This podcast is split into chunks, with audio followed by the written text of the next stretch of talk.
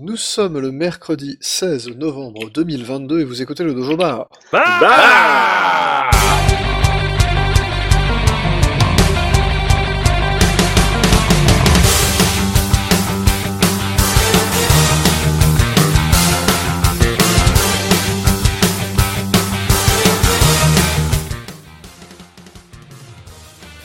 Bonsoir à tous, bonsoir Antix, Bonsoir. bonsoir Jean Fulgence, Bonsoir. bonsoir Mecton Bonsoir. et bonsoir Zergi. Salut. Euh, du coup, avec euh, l'émission Dojo Bar, radio, euh. Twitch, euh, merci, bisous. Bière. C'est bière. Ta gueule est mététrice. Ta gueule est mététrice. on est bien, on a fait l'émission en 1 minute 30. Euh, on peut remballer. Bon record et 10%. Et C'était une euh, émission spéciale Electronic Arts. C'est non. Alors la suite, ce sera 20 euros en DLC. Oh non, on va pas faire ça quand même. Si. Twitch Blue. Bref, au problème, au, au problème de ce... au problème d'aujourd'hui. Ah, apparemment, c'est le présentateur qui a un problème. hein. C'est, je pense qu'effectivement, il y a, il y a une sorte de, voilà, une sorte de, de, de- de vergence, hein, j'ai envie de dire. Euh, donc, au programme de ce soir, nous allons parler de euh, Silent Hill Shattered Memory. Donc, il y aura un petit peu de rétro pour une fois. Jeu qui a une douzaine d'années, je pense qu'on va, pouvoir se permettre de, de- d'en dire deux trois trucs. Nous parlerons de problèmes de, euh, de difficulté. Je rappelle que c'est notre fil rouge pour cette saison. On fait quelques émissions déjà dessus. On va aborder les questions de lecture, lisibilité, traduction. Donc euh, finalement de qu'est-ce qui se passe à l'écran et comment on le ressent. Mais on va commencer tout de suite par notre traditionnel tour de table de l'actualité. Et je vais passer euh, la main tout de suite à Monsieur Antix puisque nous avons des nouvelles chaudes qui nous viennent d'un studio qui nous tient à cœur et qui est en train de partir en couille, mais bien comme il faut quoi. Bah, on, en avait déjà parlé il y a quelques semaines. Donc euh, Zahum, les- le studio responsable de Disco Elysium, euh, depuis quelques temps est un peu, euh, euh, alors, de, la, à cause de, ses anciens, euh, on va dire créateurs, euh, et euh, depuis régulièrement euh, dans les dans les news de sites de jeux vidéo euh, pour euh, des sortes d'anciens créateurs qui se sont fait dégager, euh, selon eux, comme des malpropres. Euh, Il y a eu des donc on a on avait eu un peu euh, un peu cette histoire mais sans avoir de détails euh, de la part euh, des créateurs. Et donc récemment sur Medium donc qui est la plateforme de on va dire de blog en ligne je sais plus enfin en gros ça sert à écrire des trucs euh, si t'as pas de blog. Tu as euh, deux des fondateurs qui sont euh, Robert Kurwitz et Alexander Rostov. Euh, je m'excuse pour la prononciation euh, à la française je ne sais pas du tout si ça se prononce comme ça en estonien euh, qu'on publié justement un papier qui va expliquer un petit peu en détail euh, tout ce qui s'est passé euh, au niveau du studio et pourquoi ils ont été évincés, et notamment les sous-entendus qu'ils avaient fait depuis un moment sur des actionnaires qui ont, qui ont racheté, acheté pour eux Disco Elysium et qui se servent de, de l'argent du studio pour d'autres choses que, que ben, faire des suites. Euh, et donc ils ont un peu donné de détails. Donc euh, deux noms sont apparus qui sont Imlar Kompus et Tonis Aval. Encore une fois, la prononciation euh, n'est pas n'est pas forcément exacte. Euh, en gros, ce sont les deux hommes d'affaires qui possèdent euh, Tutreke OU, alors euh, qui fait une société qui s'appelle T'as, Tutrek. t'as- bien choisi la. Putain, vraiment. c'est, vraiment le, le pourquoi, bonheur. pourquoi, hein. pourquoi je m'inflige ce truc C'est le C'est mandat. parce que le tu aimes bien. Disco Elysium, ouais, voilà. Ouais, c'est ça. Non, mais je trouve que c'est intéressant en fait comme, euh, comme sujet, et c'est bien d'en parler. Euh, en gros, donc Zaem Studio existe euh, en tant que société estonienne. Elle, avait un actionnaire majoritaire qui était euh, Margus Linmae, Linamae, pardon, qui avait l'entière confiance des fondateurs du studio. Donc j'ai évoqué tout au début Kurwitz et Rostov. D'après ce qu'ils disent, en 2021, donc Tutrek, via les deux derniers que j'ai cités, Compus et Avel, a racheté ses parts dans Zaem, d'abord minoritaire, puis après ils sont devenus petit à petit majoritaires. Ce qui a entraîné euh, bah, au fur et à mesure euh, une exclusion en fait des fondateurs euh, de Zaum euh, dans la gestion quotidienne du studio, que ce soit les réunions sur, la gestion des finances, notamment l'accès au bilan financier de la société et aux, réunions de gestion. Ce qui nous explique donc c'est qu'au bout d'un moment bah, ils se sont fait dégager et par ces actionnaires là, les, derniers que j'ai cités, euh, Compus et Avael. Et euh, du coup, la conséquence de tout ça, c'est qu'ils ils soupçonnent ces personnes en fait de détourner l'argent euh, du studio à des fins personnelles, euh, notamment parce que l'un des deux était connu pour euh, pour avoir été dans des affaires de d'arnaque euh, et de détournement euh, en 2007. Ah ouais. Ah oui, c'est violent. Ah oui, on est quand même. Oui, c'est ouais. ça, j'allais dire. Putain, on est dans un, Ah oui, un petit niveau là quand même. Voilà, escroquer des investisseurs. C'est marqué. C'est ce qu'ils mettent dans leurs lettres. Euh, et du coup, ils vont engager des poursuites pénales, euh, que ce soit au Royaume-Uni, où se trouve le studio euh, et en Estonie, euh, qui, est leur pays d'origine, pour, pour obtenir gain de cause. Et donc ça, ça a été publié très précisément le 9 novembre, dans la journée. Et rebondissement dans la soirée, le studio Zaum, dont le porte-voix Ilmar Komplus que j'ai tout à l'heure, un des deux euh, qui, euh, qui a participé au rachat des actions de, de et qui n'est pas celui qui est condamné pour escroquerie euh, aux investisseurs, Pas encore. pas encore en tout cas, on verra comment ça se passe, publie euh, lui aussi une réponse euh, dans laquelle il explique en fait sa version des faits. Euh, donc là, on est sur de la parole contre parole actuellement.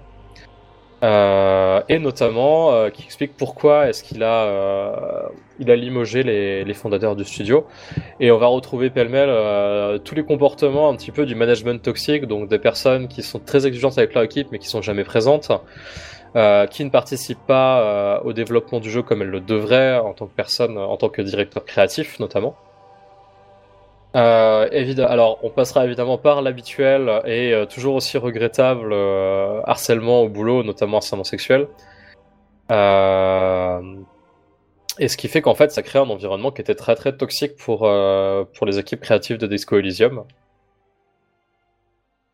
Euh, ah oui, et puis accessoirement, apparemment il y a une tentative de vente illégale euh, de les propriétés actuelles de Zem à d'autres sociétés par, euh, par leurs créateurs. Donc, euh, non, euh, c'est- sur la vache, voilà. les mecs, ils enchaînent. Il y a une belle tartine de Sindou là, hein, quand même. Ouais, c'est c'est vraiment, je remets par-dessus ce que tu m'as dit. Et euh, alors, encore une fois, en tant que personne extérieure à tout ça qui assiste un petit peu au, au lavage de la salle en public, de la salle en public, euh, moi de mon côté, je prends pas vraiment parti. Euh, D'autant que je serais pas surpris qu'en fait, euh, il y ait de la vérité des deux côtés. Que ce soit euh, pour des, exclusions volontaires euh, de certains membres et comme du management euh, de très mauvaise qualité de la part des, créateurs. Le truc, c'est que là, on est sur de la parole contre parole, on n'a pas plus d'éléments. Mais moi, ce que je crains surtout, c'est que ce soit comme pour euh, Zom et ou la suite de Disco Elysium. Bah, en fait, on va devoir attendre que ces affaires se résolvent parce que mine de rien, ça va coûter du pognon, ça va coûter du temps à beaucoup de personnes. Et euh, c'est très dommage parce que enfin, Disco Elysium, on en a déjà parlé euh, ici, euh, c'est un jeu qu'on aime beaucoup, notamment avec Mecton. Ouais. Qui est, qui est vraiment un- une proposition originale dans le jeu vidéo, et bah, autant dire que Zam, moi j'en attendais beaucoup de, de leur prochain jeu. Voir où est-ce qu'ils vendraient. Donc voilà, c'est un peu chiant, cette histoire. Encore une preuve que voilà, le management et la, la production de jeux vidéo, c'est aussi un enfer. Ce n'est pas que des belles choses. Mais voilà, je vais faire un peu de, suivi sur cette affaire parce qu'on a eu des gros rebondissements. Tout à fait. Euh, je, vais prendre le crachoir pour vous parler d'un petit accessoire rigolo. Du coup, je, je sors du business et je retourne plutôt dans le, alors dans le rétro en l'occurrence. hein. Euh, je parlais de la Memory Card Pro GameCube. Donc, c'est produit euh, par ces messieurs de chez 8-Bit Mode. Et euh, c'est un accessoire pour GameCube qui est donc la toute dernière carte mémoire dont tu n'auras jamais besoin. En fait, c'est une carte mémoire qui prend une carte micro SD en entrée. Et euh, tu la mets dans ta GameCube et en fait à chaque fois que tu bootes un jeu, bah, elle détecte le jeu. Et elle va créer une carte mémoire virtuelle sur laquelle elle va sauvegarder les données du jeu. Et du coup bah, tu peux euh, au choix soit prendre la micro SD, la mettre dans ton PC pour finalement sauvegarder ta sauvegarde ou aller la bricoler ou aller récupérer une sauvegarde qui aurait par exemple débloqué l'intégralité des véhicules de F0GX. Quelque chose qui n'est pas très facile à faire euh, ou ce genre de choses là, donc tu peux vraiment faire de la manip de sauvegarde, et euh, comme ça prend une carte SD en entrée, ben euh, virtuellement ça peut faire, alors c'est 32 Go, donc je crois que c'est quelques millions de cartes mémoire. Est-ce qu'on peut, dire que c'est toutes les cartes mémoire de ta vie en elles réunies je, Oh, merde. je pense, Euh. je pense qu'on peut. Alors, on va pas dire ça, mais je- dans, la, dans les faits, oui. Euh, voilà. Donc, ce qui est intéressant, c'est que c'est effectivement vraiment l'ultime carte mémoire avec tout un tas de fonctionnalités. Notamment, euh, on peut s'y connecter. euh, elle a un, petit connecteur Wi-Fi à l'intérieur, donc on peut s'y connecter en Wi-Fi pour aller justement manager ce qu'il y a à l'intérieur.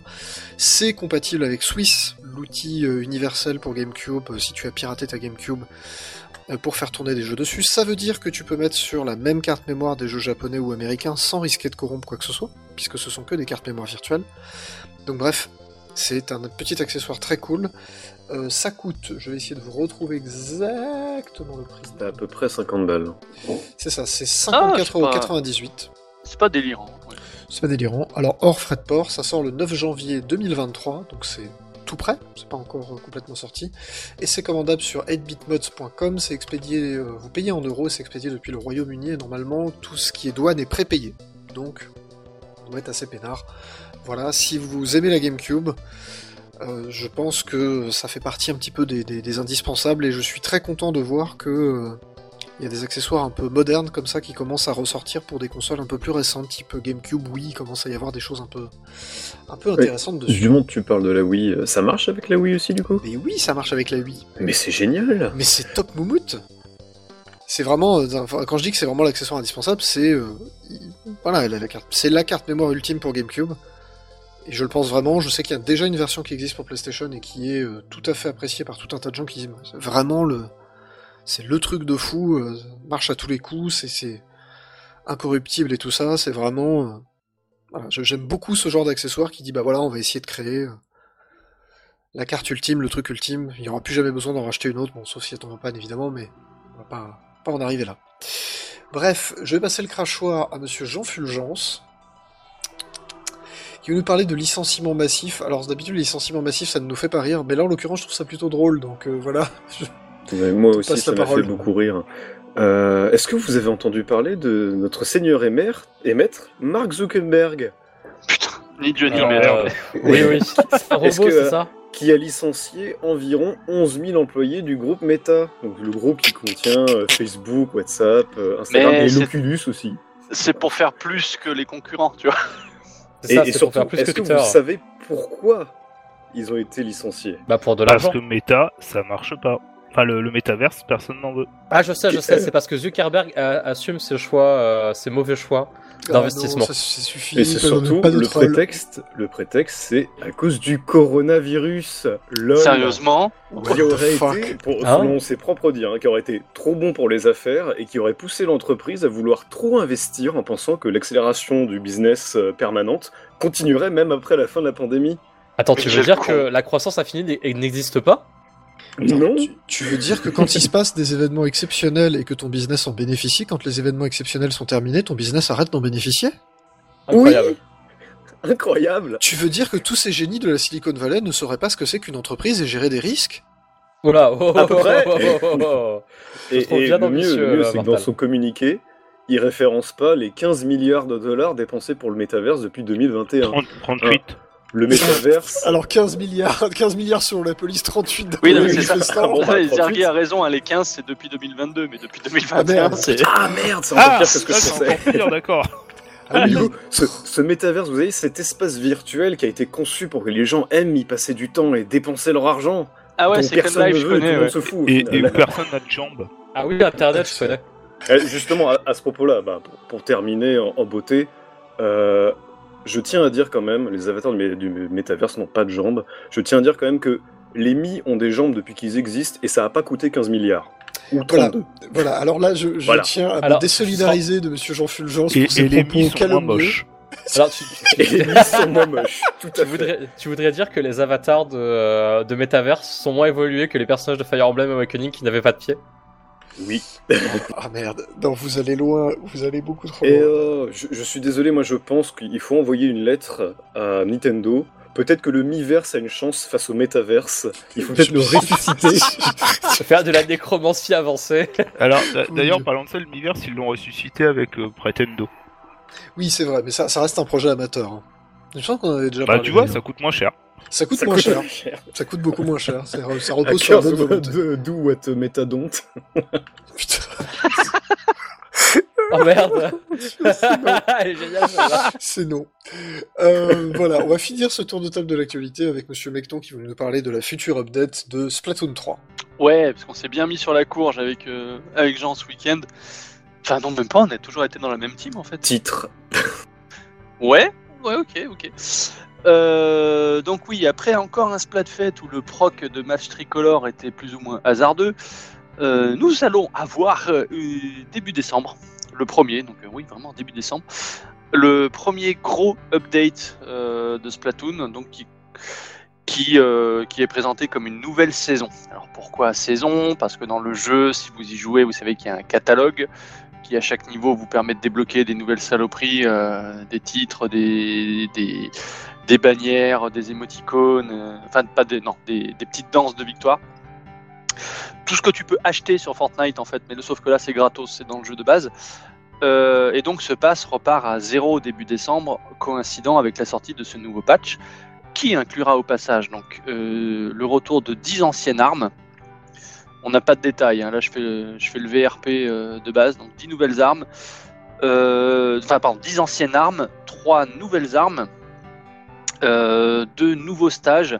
Alors, vu la présentation, il me semble que c'est des anciens stages qui reviennent, mais en version un peu retapée. C'est ce qui semblerait, oui, c'est le, le- le remis au goût du jour, on va dire. C'est ça. Et surtout, ferait partie de ce patch le Salmon Big Run, donc qui reprendrait le principe du Salmon Run, mais sur des maps, euh, alors telles que les phrases sont écrites, je le comprends comme un Salmon Run sur des, des maps qui peu normalement au turf war. Donc très sympa. Euh, personnellement, juste légèrement déçu parce que le les data miners euh, nous promettaient un Salmon Run dans la, dans la cité Clabousse. Oui, euh, j'ai été aussi un peu déçu quand j'ai vu ça. Et apparemment, ouais, c'est dans les, dans les stages qui servent. Enfin, le- sur le trailer, c'est le parc Carapince, par exemple, qui est présenté Ouais. avec euh, les salmonoïdes et tout ça. Voilà, Et voilà. Apparemment, c'est un événement. Ouais, c'est voilà, ça, reprend le le côté bah, événementiel du Salmon Run euh, qui était sur le 2 et qui a disparu du 3 parce que sur le 3 le Salmon Run est présent euh, tout le temps. C'est pour le coup c'est très bien ça. Voilà voilà. Et au Eh ben, passage, euh, j'ai zappé complètement zappé il y a deux semaines parce que je suis un connard. Euh, je t'avais dit que j'en parlerais et j'ai oublié de le faire. Euh, gros, gros, encore une fois, un gros, gros big up à Guzush pour le dojo et de dos numéro Oui. 500. Oui. Tout à fait. Oui, oui, on fait un très très gros bisou à Guzush euh, pour le numéro 500 du Dojo Hebdo. Enfin, 502 maintenant, du coup. 502, et ben écoute, et en tout cas, il continue, et il est toujours bon pied bon oeil, et donc Ouais. effectivement, on lui fait un très très très gros bisou. Je rappelle, pour ceux qui ne connaîtraient pas cette institution euh, millénaire, Fait ça très bien. Cinquantenaire du coup. Euh, que euh, c'est le résumé de toute l'actualité Nintendo de la semaine en un seul petit, euh, un seul petit digest super lisible. Ça se lit en 5 minutes. Il y a 3-4 liens si t'as envie d'aller regarder ou de, de creuser un peu. T'as toutes les sorties ça, de la a- semaine. Il Et un joli dégote toujours, il nous dégote toujours des liens vers des, des reportages ou des articles super intéressants. Oui. C'est grâce très à beau ça boulot, que quoi. j'ai découvert euh, le youtubeur Esquive la boule de feu qui fait des putains d'analyses de jeux vidéo Ouais, il est cool. ouais, ouais. que je kiffe bien. Mm. Donc merci encore.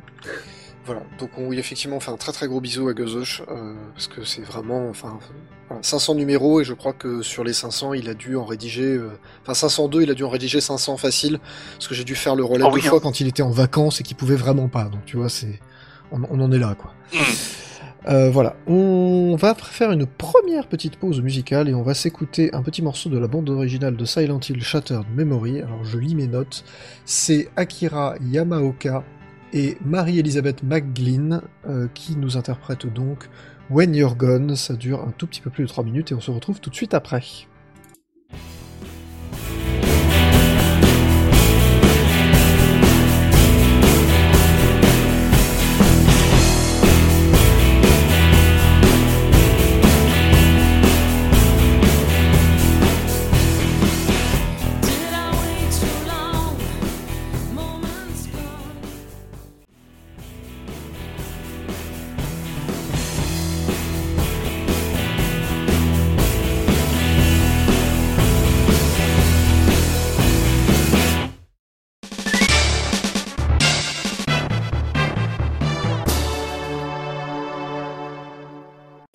Voilà de retour. Tour Et on va donc suivre notre fabuleux fil rouge de cette saison qui concerne la difficulté. On va s'intéresser à la difficulté, tout ce qui est lié à, on va dire, la lecture, que ce soit au sens texte ou la lisibilité au sens putain, on voit rien sur l'écran. Euh, voilà. Parce que... Alors, la lecture, pour les plus jeunes qui nous écoutent, c'est quand il y a une succession de lettres et qui forment des mots, et que vous les parcourez des yeux, ça fait des mots dans votre tête et ça fait des C'est phrases. ce, qui, c'est ce qui se passe quand on joue à un JRPG en fait. Ah c'est ça Putain, vous êtes. Ah, moi je comprenais pas, il y avait des, il y avait des artefacts partout, je comp- j'arrivais pas à les lire. Vous êtes absolument. Et puis moi je pouvais je pas les smiley, donc euh, du coup c'est compliqué. Bordel de merde. Euh, bref, donc euh, les, premières questions de difficulté qu'on a là-dessus, c'est les questions de lisibilité à l'écran. Donc on a, aussi des questions euh, d'accessibilité derrière. C'est-à-dire, bah, effectivement, quand tu as du texte qui est parlé dans un jeu, il faut impérativement qu'il y ait des sous-titres.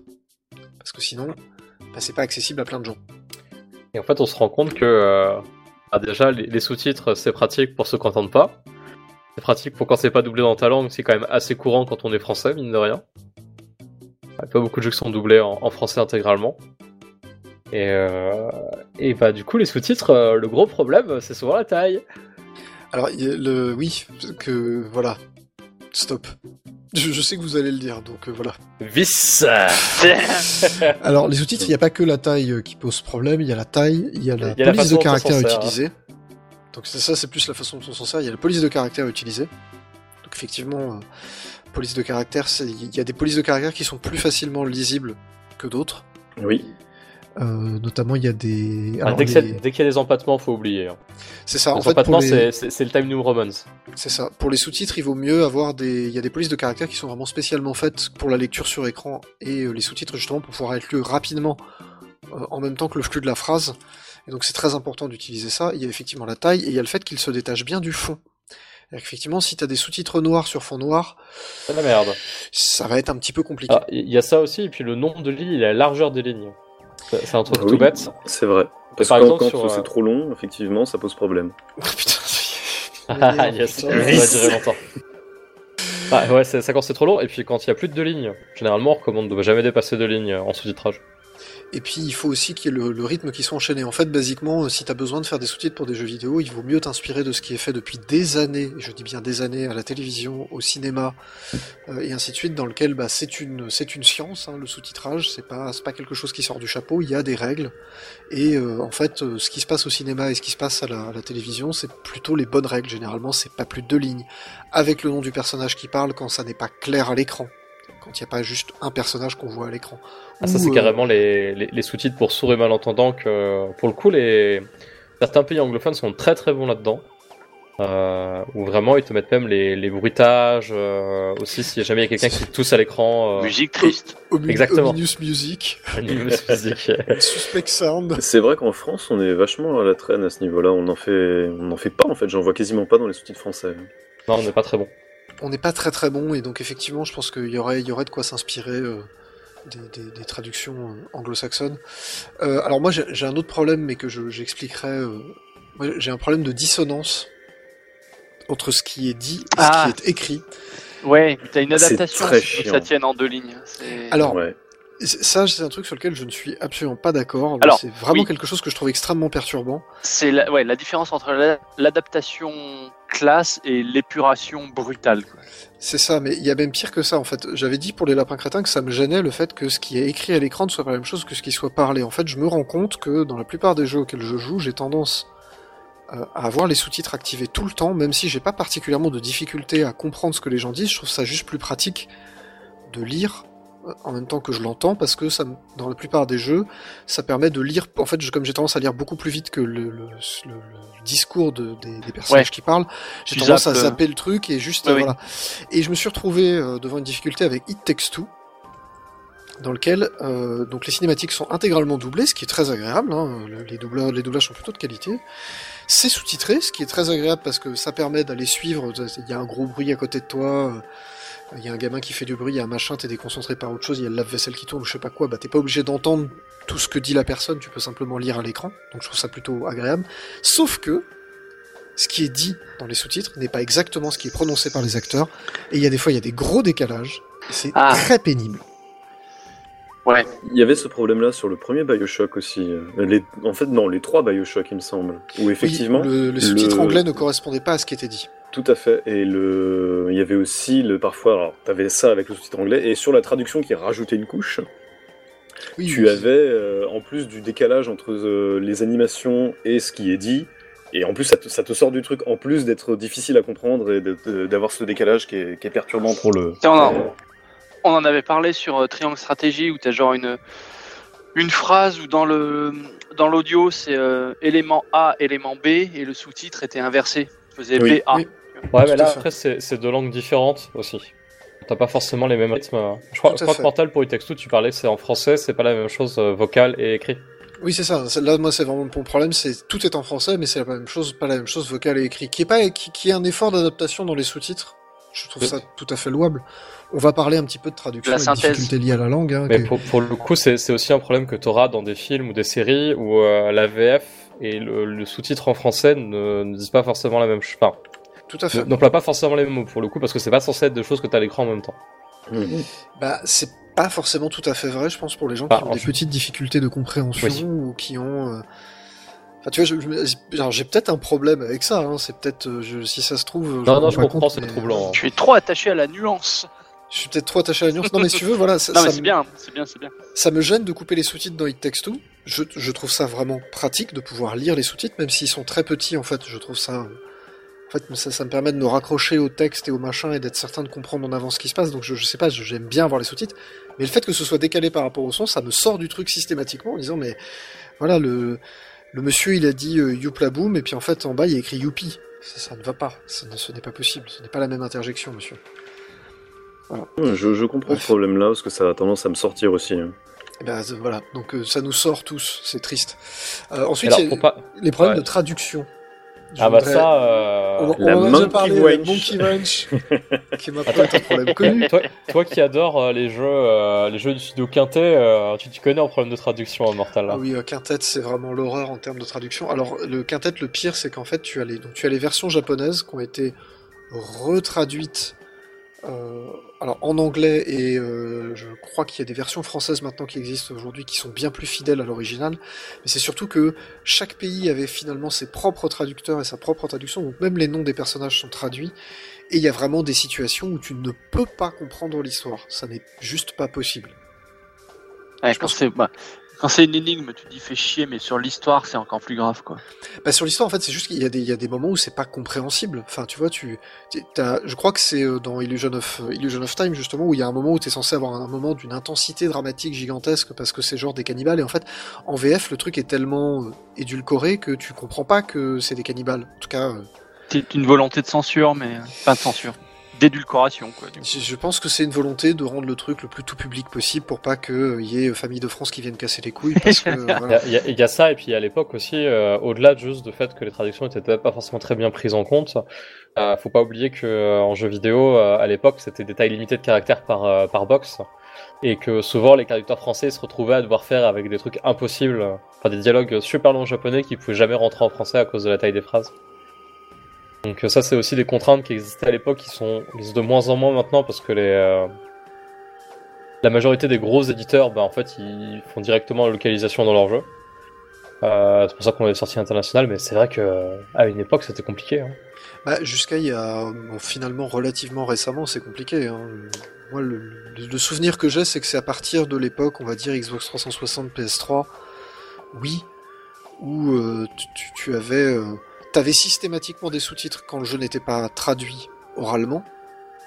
Ce qui, est déjà, ce qui est déjà un progrès immense par rapport à ce qu'on avait sur GameCube, où t'as pas mal de jeux dans lesquels, euh, sur GameCube, PS2, Xbox, t'avais quand même pas mal de jeux où c'était anglais mais sans sous-titres, donc t'avais Ah. déjà des sous-titres, c'était pas mal.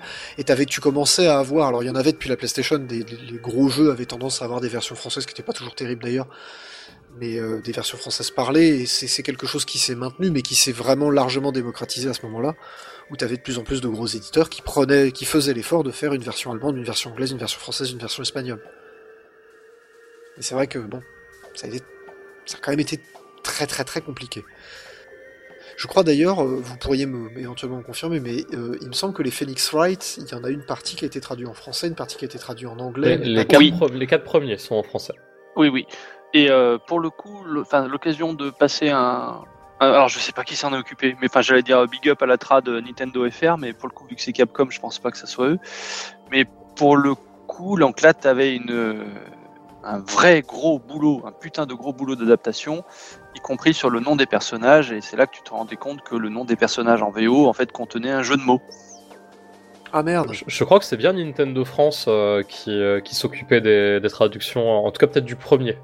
Ok. Euh, Bah, typiquement que en ce tête, soit. j'ai euh, Dick Detective ou euh, Paul de Fesses. Et ça, c'est le nom français pour Attends, le coup. Paul, Paul de Fesse, C'est quoi le jeu de mots du coup? Ah, c'est poil. Ah, C'est parce que c'est un peu un idiot. c'est poil à mazout. D'accord. Bah, de toute façon, Phoenix Wright, euh, quelle que soit la langue, tous les noms des personnages, c'est des jeux de mots. hein. Evie, Yay Chouette. Ouais. Vieille chouette, ça. Vieille Ouais, tellement bien celui-là. Insupportable ce perso. Mais euh, voilà, non mais donc on parle on- effectivement, il y a le, le souci de traduction, c'est un truc qu'on a qu'on a quand même croisé de temps en temps. Bah, d'ailleurs, on, on parle d'Assettornay, mais euh, je trouve que justement, les, les jeux qui ne sont pas traduits en français sont beaucoup moins euh, agréables à lire Ouais. que les, les jeux traduits, parce que justement, enfin, pas trop de soucis avec l'anglais. Mais comme au niveau des, des jeux de mots et des, des petites subtilités de la langue, je suis pas aussi bon qu'en français. C'est ça. Et Bah, je pour le prends pas coup, le là, c'est c'est parce que celui-là, t'as un petit côté euh, déconnant comme ça dans les noms. Sur un Danganronpa, ça, ça passe, ça passe sans problème. Et là, pour le coup, tu vois, c'est des jeux, tout ce qui est visual novel où t'as pas d'audio, où ce souci de décalage entre l'audio et le sous-titre se pose pas. Et là, je, je, cite Naslerf dans le, enfin, je vais détourner ce que tu dis, désolé, gars, mais où euh, pour le coup, là, une traduction littérale, elle passe sans problème. T'as pas besoin de te faire chier à adapter, quoi. Bah, C'est-à-dire que effectivement, quand t'as pas de quand t'as pas de, de de synchro labial à avoir ou de choses comme ça, euh, tu, tu peux ne pas Voilà, te faire chier à faire ouais. l'adaptation, tu peux faire de la traduction un petit peu plus euh, littérale. J'ai j'ai vu euh, d'ailleurs, on parlait de, de jeux de mots impossibles à traduire ou de choses comme ça. Euh, J'ai vu de temps en temps, euh, alors dans des dans des séries essentiellement, je ne l'ai jamais vu en jeu vidéo, mais c'est un peu dommage. Euh, des moments où quand le jeu de mots est absolument pas traduisible, et ben le- dans le sous-titre il y a écrit, euh, il y a, il y a une indication, euh, voilà, note du traducteur, euh, c'est pas possible.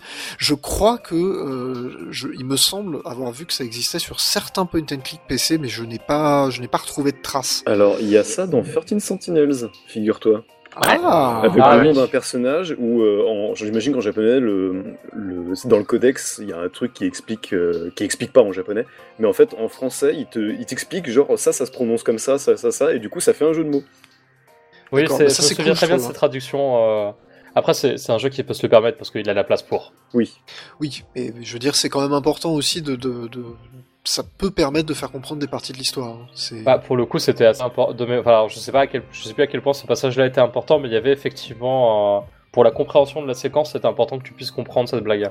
Pour la, ouais, a- c'est une séquence où j'ai de mémoire, hein, t'as un malaise entre deux persos parce qu'ils se sont pas compris sur un truc à la, à débile et c'est lié à ce jeu de mots, c'est ça? Je crois bien que c'est ça. ouais. Bah voilà, donc ça fait partie des trucs où en fait c'est vachement important finalement d'avoir un- d'avoir une idée du pourquoi ça a été écrit comme ça par les auteurs d'origine. Et je voulais finir ça par les questions de lisibilité. Alors on- je, je peste très souvent sur les questions de lisibilité, c'est-à-dire euh, un, un jeu pas lisible, c'est un jeu sur lequel euh, quand tu es au cœur de l'action, bah tu ne sais plus ce qui se passe. Euh, moi j'ai un- Smash Bros. Alors Smash Bros c'est pas le pire. moi j'ai un énorme problème avec les MOBA de manière générale, c'est-à-dire les League of Legends, les. les- Parce que c'est pas bien les MOBA. Alors déjà c'est parce que c'est pas bien, ça faut quand même reconnaître que c'est Oh les bâtards que l'intérêt est très limité. Les Non, mots c'est vraiment pas bien, je suis désolé. Non mais c'est c'est pas. Les bâtards, est-ce que c'est un connard qui écoute Vévanescence C'est- Oh là là, il va loin, il va très très loin. elle était... Non mais elle était belle Elle était très belle, mais elle est très loin. Euh, non mais tu vois, au- en plein cœur d'une bataille dans un MOBA, je trouve que c'est absolument illisible. T'as des effets partout, t'as des numéros partout, t'as des gros chiffres, des machins, et... euh, Ça se filtre Enfin bref, c'est pas le débat mais... Ouais mais... Il y a un vrai problème de lisibilité à l'écran, je, je pense ne pas vous apprendre que Doom Eternal, quand vous regardez le HUD, c'est un foutoir. On parle de Oui. Xenoblade 3 Bah, justement, la lisibilité des menus ou des choses comme ça, je pense que c'est pas non plus un sujet neutre et c'est pas quelque chose de facile à faire, visiblement. Après, tu sais, Ah non, c'est, c'est un métier, hein, euh, UX designer. UX. C'est vraiment un métier pour Oui, le oui. coup. C'est-à-dire que pour que les joueurs arrivent à retrouver facilement l'information dont ils ont besoin, immédiatement, sans se poser de questions, sans être obligé d'appuyer sur une touche, sans être obligé d'interpréter un truc de manière non naturelle. Parce que c'est ça, il y a ça aussi. Hein, c'est, euh, j'ai vu un jeu comme ça dans lequel ta barre de vie, en fait, euh, elle était euh, transparente et elle devient rouge au fur et à mesure que tu perds de la vie. En fait, euh, c'est pas une bonne idée. Est-ce qu'on peut citer Castlevania Symphony of the Night avec un truc qui ressemble à une barre de vie, mais qui en fait est une barre de transformation? Oui, bah exactement, c'est typiquement ce genre de truc. Et les Ah cœurs bah, qui les soignent cœurs, ouais. Les cœurs de Castlevania, putain, je les hais. Tu vois, c'est effectivement des questions. Il y a des choses naturelles, malheureusement. Il y a des, il y a des choses qui sont rentrées, euh, tout ça. Donc, tu peux essayer de le bouleverser si tu veux. Maintenant, si t'as envie que, euh, comment dire, la jauge d'XP soit notée avec des lettres, je pense que ça va pas marcher. Si tu peux essayer de faire ce que tu veux. Ouais, C'est a- moyen en général. Il y a un truc, enfin, parce que je suis très fan d'un genre de jeu où la lisibilité c'est ultra important qui s'appelle le jeu de baston. Et on parlait de Smash Bros justement, euh, Oui. qui, quand t'es à plus de deux, honnêtement, est, très dur à lire des fois. Même quand t'es à deux, selon les épisodes, avec les zooms, dézooms de la caméra, c'est un peu compliqué aussi. hein. Ouais, bah Ouais. t'avais bah, Sakurai qui avait fait tout un, toute une vidéo pour expliquer justement la lisibilité avec les effets et compagnie. Mais euh, c'est un truc qui est vraiment euh, propre aux joueurs parce que t'as besoin de comprendre ce que fait ton adversaire. Bon, il se trouve qu'avant l'émission, euh, j'ai regardé pas mal de vidéos d'un mec qui était un peu euh, assez, assez, euh, qui, qui m'est bien parlé justement de tout ce qui était character design et comment tu, tu rends visible les trucs. Il parlait d'un mec de Mortal Kombat qui avait des flingues tout petits, petits, petits, et en fait, t'arrivais jamais à voir quand est-ce qu'il sortait ses flingues pour tirer dessus. Oui, tout à fait. C'est dans Mortal truc un peu Kombat horrible. 11, je crois. C'est le Mortal 10 ou Kombat le 11, 10. je ne sais plus. Ouais, Non, non, c'est euh, Mor- Mortal Kombat 10, et effectivement, euh, c'est très compliqué. Et je crois qu'il y a eu une mise à jour dans laquelle les flingues faisaient une espèce d'éclair quand ils étaient sortis. En fait, ils luisaient, en gros, ça faisait une espèce de machin pour justement que tu puisses les voir. Et du coup, la lisibilité, c'est super important dans ce genre de jeu. Donc, tu as les contrastes entre le fond et, et ce qui est visible et, euh, et, tes, et tes personnages. Euh, évidemment, qu'est-ce- est-ce que les effets euh, te permettent de voir les choses correctement? Et euh, ça, mine de rien, c'est des trucs qui sont super importants. Et bah, on parlait de Bayonetta 3 il y a deux semaines. Ouais, c'était le bordel. Hein. Et il y a des fois, c'est le bordel. Enfin, il y a, y y des trucs, je les ai passés un- au pif. Hein. il y a, il y a un boss que je déteste en particulier qui est euh, dans cet épisode-là. C'est un, un monstre qui a deux têtes. C'est une espèce de chenille à deux têtes. Oui, je vois. ok, Et, et en fait, lui, le truc, c'est que déjà, il est énorme, mais il est large. Il est pas grand. Et en fait. Et en fait, quand ils sont grands, les ennemis, ça va, mais lui, il est large, donc c'est horrible. Et, euh, donc, il prend, donc, des fois, tu vois pas forcément euh, quelle tête va t'attaquer, parce que les deux peuvent attaquer, évidemment. Et en plus, ce connard se déplace comme, euh, comme, comme Wiggler dans Mario 64, en se déplaçant sur les murs. Et alors là, la caméra, elle, elle pète un câble. Elle paniquait. Euh, je reviens juste sur Smash Bros, ça me fait penser, t'as des petites astuces, j'ai l'épisode 3DS en tête, où euh, on avait peur, tu sais, que sur un écran petit comme ça, que Oui. ça soit vite le bordel. Et en fait, ils les ont détourés, euh, c'est ça. Oui, il y a un shading. C'est voilà, il est simple, mais enfin quand c'est comme d'hab, quand t'as la solution sous les yeux, tu te dis le problème était pas si compliqué quoi. Mais il faut avoir la solution sous les yeux. Alors c'est vrai C'est que le fait que les personnages se détachent correctement du, du décor pour les jeux de combat, c'est super important. Maintenant, effectivement, t'as as aussi des jeux dans lesquels le fait que tu puisses euh, voir qu'il y a une porte, il y a un interrupteur, il y a un machin, c'est important aussi. Alors, t'as as plein d'astuces à la con. Hein. Je sais pas si vous vous rappelez Resident Evil 4, tout ce que tu peux saisir, il y a une espèce de petit, pareil, de petit machin qui clignote euh, pour te dire, bah ça, c'est un objet que tu peux a saisir. une autre astuce assez intelligente qui a été qui était initiée euh, dans les Silent Hill du coup on en parlera Euh, qui est de du coup que le personnage quand il y a un truc qu'il peut saisir il regarde dans la direction de l'objet Tout à fait. Ouais. Ça fait Ça, partie. bah, euh, c'est même pas Silent Hill, hein, euh, Ocarina of Time. Excuse-moi. Ouais. Eh, Link, euh, Link regarde et où t'as Ouais. même la fée qui euh, qui va. T'as la fée qui va vers les points d'intérêt et t'as Link qui regarde aussi les, les, les choses qu'il peut attaquer même avant que la fée arrive. Les points d'intérêt, Link les regarde. Bon, du ça, regard. ça- ça va que le Ocarina of Time est lisible, mais quand je pense à des jeux comme Silent Hill 3 qui ont des environnements très très fouillis pour de la PS2 en plus, c'était impressionnant. euh, effectivement, des fois, tu rentres dans un magasin, t'as du bordel partout, c'est compliqué de trouver des objets. Bah, c'est ça fait partie de c'est le fameux la fameuse chasse aux pixels euh, quand t'es sur Oui. un point and click hein, Oui. où effectivement. euh, Ou dans Metroid Overhead. où t'es- Qu'il y a eu ça dans celui-là. Le pixel que tu dois trouver en mode euh, première personne. Et à contrario, il y a un truc qui moi personnellement a tendance à m'agacer, c'est quand euh, finalement euh, on résout un problème de lisibilité à l'écran en mettant euh, un truc en rouge, en jaune, en Ah, ça vert. t'énerve. c'est-à-dire- En tout Moi, doré ça- brillant. ça- tout doré brillant. Hmm. Alors, Alors, moi, juste- justement, en ce moment, je suis en train de jouer sur un jeu où, où c'est bien fait. C'est Paradise Killer, qui est un, un jeu d'enquête euh, en monde ouvert. Euh, assez intéressant pour le coup. Et tous les objets avec lesquels tu peux interagir, ils sont euh, en rose. Mais genre, euh, c'est les portes qui sont en rose, euh, c'est les téléphones qui sont en rose. Ah la Mirror's Edge quoi, c'est. Bah c'est ça, en fait c'est le le jeu est pas extrêmement fouillé, c'est pas Silent Hill, mais euh, quand tu te balades dans le monde, en fait tu sais avec quel objet tu vas pouvoir interagir parce qu'il est de la couleur, euh, de la même couleur que les autres. Et je trouve ça plutôt malin en fait parce que tu, tu sais que cette couleur elle ne sert qu'à ça. Et Ça coup, met un certain flow quoi. Ouais, mais ça, ça- moi ça me pose un problème. Je, je pensais à Resident Evil Village.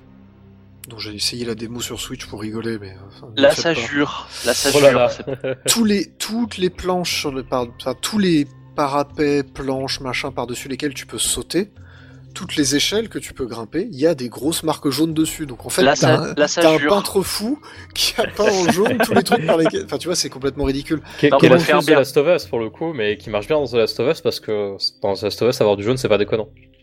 Bah, là, en l'occurrence, avoir du jaune, c'était déconnant. Donc tu vois, je, je comprends l'astuce. Hein. Ça permet. tu- T'es dans un couloir, il y a une échelle, une porte, un- une planche avec laquelle tu peux interagir pour sauter. Encore une fois, sauter par dessus, traverser, t'accroupir ou je sais pas quoi. Tu la vois tout de suite. Mais du coup, tu ne vois plus que ça. Et je Ouais, trouve que c'est un peu gênant. Tous les FPS de fin 2000, euh, fin année 2000, début 2010 te disent bonjour au passage. Bah, c'est un peu ça. Hein. mais Après, je, je comprends euh, que t'as besoin de lisibilité, mais je pense qu'il y a quand même d'autres solutions pour rendre quelque chose de lisible et de Ça visible ça peut être plus subtil voilà, en fait. sans que ce soit aussi appuyé. Ouais, l'intégrer correctement. Quoi. Oui. Là, là, tu vois, je te parlais du truc où tout était, ce truc où tu pouvais interagir, c'était en rose, mais l'univers du jeu, c'est un truc qui est coloré Vaporware, euh, façon voilà, euh, Miyavi des années peut-être, 70. euh, C'est peut-être plus adapté Bah, dans le Zelda contexte. Ça marche très bien, en fait. Zelda résout le problème intelligemment. Tous les interrupteurs, ce sont les mêmes. Tous les blocs que tu peux déplacer, ils ont le même symbole dessus, etc. Sans pour autant que ça te sorte du jeu.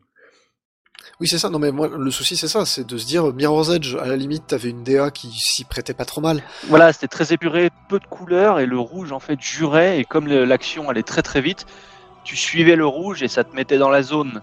Et toute la direction artistique était construite autour aussi, parce qu'ils à fait fait. exprès d'avoir des environnements où tu sentais que bah, le, le tuyau rouge, bah, c'est quelqu'un qui a peint dessus, etc. Et du coup, ça, ça marchait en fait. C'était bien Alors- fait. Voilà. Je trouve que dans un RE Village, justement, ça, ça jure beaucoup pour pas grand chose et euh, je trouve que ça a tendance à casser un peu. Ouais, le- ça, c'est dommage pour le coup. Après, je trouve ça, je trouve que c'est mieux d'avoir ça que de rien avoir et de devoir euh, appuyer au hasard pour essayer d'ouvrir la bonne porte, quoi. Ah, mais euh, clairement, je, Ça, je suis, c'est un- ça, dans, les, dans certains jeux, c'est un enfer.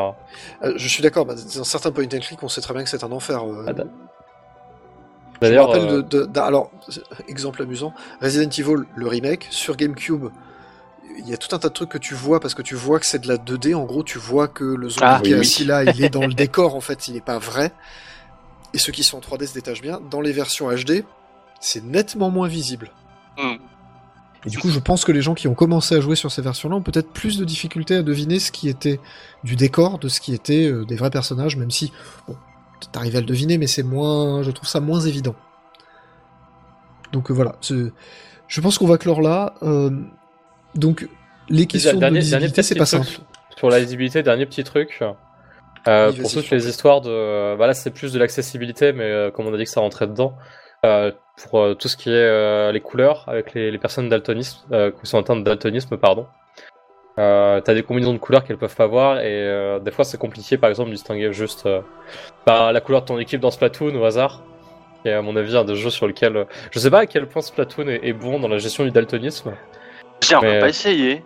Ouais, mais euh, ça, ça a l'air d'être, euh, ça a l'air des jeux où globalement, si jamais t'as la mauvaise combinaison de couleurs, c'est fini. Hein. Tu sauras Alors, jamais, je quoi. crois qu'il y a une option pour faire un color lock, mais je Oui. sais Oui, pas il si y a une option me- pour un color lock, et en fait, le color lock, il est, euh, il est, euh, c'est genre euh, orange, euh, c'est pas orange, bleu, orange c'est un violet truc- ou un truc comme ça, mais c'est vraiment un truc qui tranche à mort. hein. C'est un truc qui tranche à mort et qui est justement fait pour les gens qui sont euh, daltoniens et qui ne, ne peuvent pas voir correctement les deux couleurs. Donc là, t'es sûr que même les daltoniens euh, dernier stade, c'est-à-dire ceux qui ne voient que quelques nuances de bleu, je Ça crois que c'est le pire.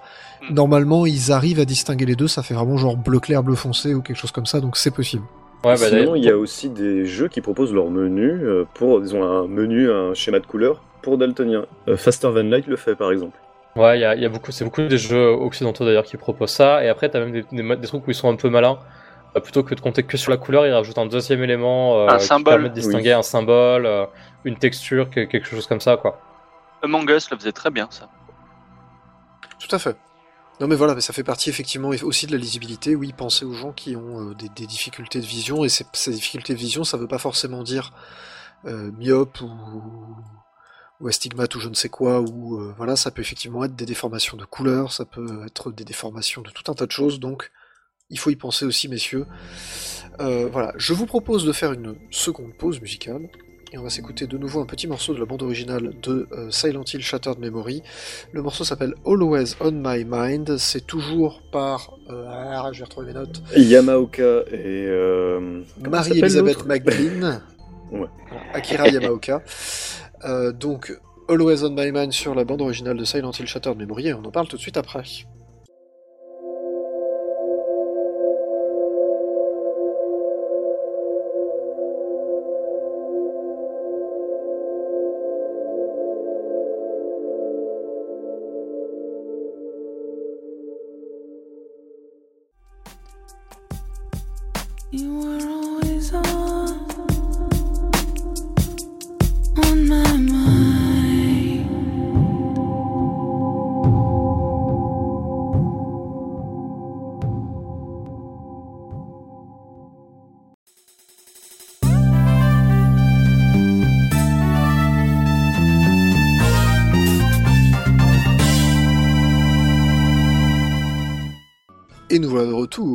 Retour. Pourquoi, pourquoi du tour comme ça Pourquoi vous faites ça Parce qu'on parle de jeux d'horreur. Jeu d'horreur Horreur, Halloween Mais en fait, 16, vraiment. un 16 novembre C'est la Il commence à faire peur. froid, ça fait peur. Est-ce que vous voulez faire une miniature avec une tête à la con et qu'on la mette sur Tu- YouTube ou c'est quoi le, Ah, avec des gros smileys et des flèches rouges. Et je pense qu'on devrait mettre un logo EDF parce que c'est la vraie peur du moment. Putain, mais c'est pas Oh, vrai, il y a eu pire hier, mais bon, bref. Donc, euh, on va faire un petit sujet rétro. Euh, Monsieur Jean Fulgence a eu la gentillesse de nous amener ce sujet. Euh, on en avait déjà un petit peu parlé de ce jeu Silent Hill Shattered Memories. Il y a un petit test que j'avais rédigé en 2010, donc à l'époque de sa presque sortie, sur Wii, qui est la supérieure version de ce que j'ai compris. Clairement. J'ai eu confirmation que c'était à la cause de la version. Wiimote, hein. Oui, parce que ça permet de résoudre plein d'énigmes de manière intéressante mais, et mais intelligente. on regarde ne serait-ce qu'une demi-heure de gameplay sur PS2, même les graphismes sont moins bons. Non, mais c'est le dommage. PS2, quoi. Non, mais et, Attends, le haut- PS2, le haut-parleur le haut-parleur de la Wiimote, supérieure version. Non, mais c'est ça, mais et surtout euh, le P- PS2, je suis désolé, qui a vu naître Silent Hill 2 et 3, qui se tiennent encore très très bien aujourd'hui. Bref. Donc, on va, on va, euh, on en avait un peu parlé dans notre émission. Oui, on s'était un tout petit peu étalé dessus, mais du coup, euh, on- euh, voilà, Jean Fulgence a pas obligé de revenir dessus parce que c'est vrai qu'on on se rend compte avec les années que ce jeu a quand même eu un. Enfin voilà, il a, il est, putain, il est bien quoi. Il est... puis j'aurais aimé qu'il bien soit ce plus jeu. reconnu, quoi. Bah, ça. surtout que quand tu tu t'en rends compte euh, concrètement, euh, bon, il est sorti sur en 2009 aux USA et en 2010 pour tout le monde, et tu te rends compte en fait, euh, le, le- Konami t'a vendu ça comme un survival horror, alors que ça ressemble plus à un walking simulator avant l'heure Ouais. en fait. Vraiment, c'est Bah, avant euh, Stanley Parable, c'est avant euh, What Remains of Edith Finch, etc., etc. Tout à fait. Ça, c'est effectivement le, le côté Walking Simulator se sent bien puisque il y a, il y a finalement euh, trois phases de gameplay au global. Euh, la première, c'est euh, les séances chez le psy. Donc ça, on va, peut-être expliquer ça avant de, avant de démarrer le reste d'ailleurs. Donc le jeu démarre avec une séance chez le psy où on te demande de répondre à des questions qui sont aussi diverses et variées que. euh, je sais même pas, je me souviens plus ce qu'il te demandait. euh, Enfin, c'est vraiment. euh, tu, tu peux y avait- répondre sérieusement, mais t'es pas obligé. Il y avait des trucs du genre est-ce que vous aimez les jeux de rôle pendant l'amour? Est-ce que. c'est ça qui est cool aussi, c'est un jeu pour adultes, hein, clairement. Pas dans le sens dégueulasse, mais dans le sens où on va vraiment te poser des questions sur la sexualité, etc. Euh, Il y avait un truc, euh, je préfère les idées abstraites, euh, je préfère la planifier pour ma famille, des trucs comme ça, tu vois.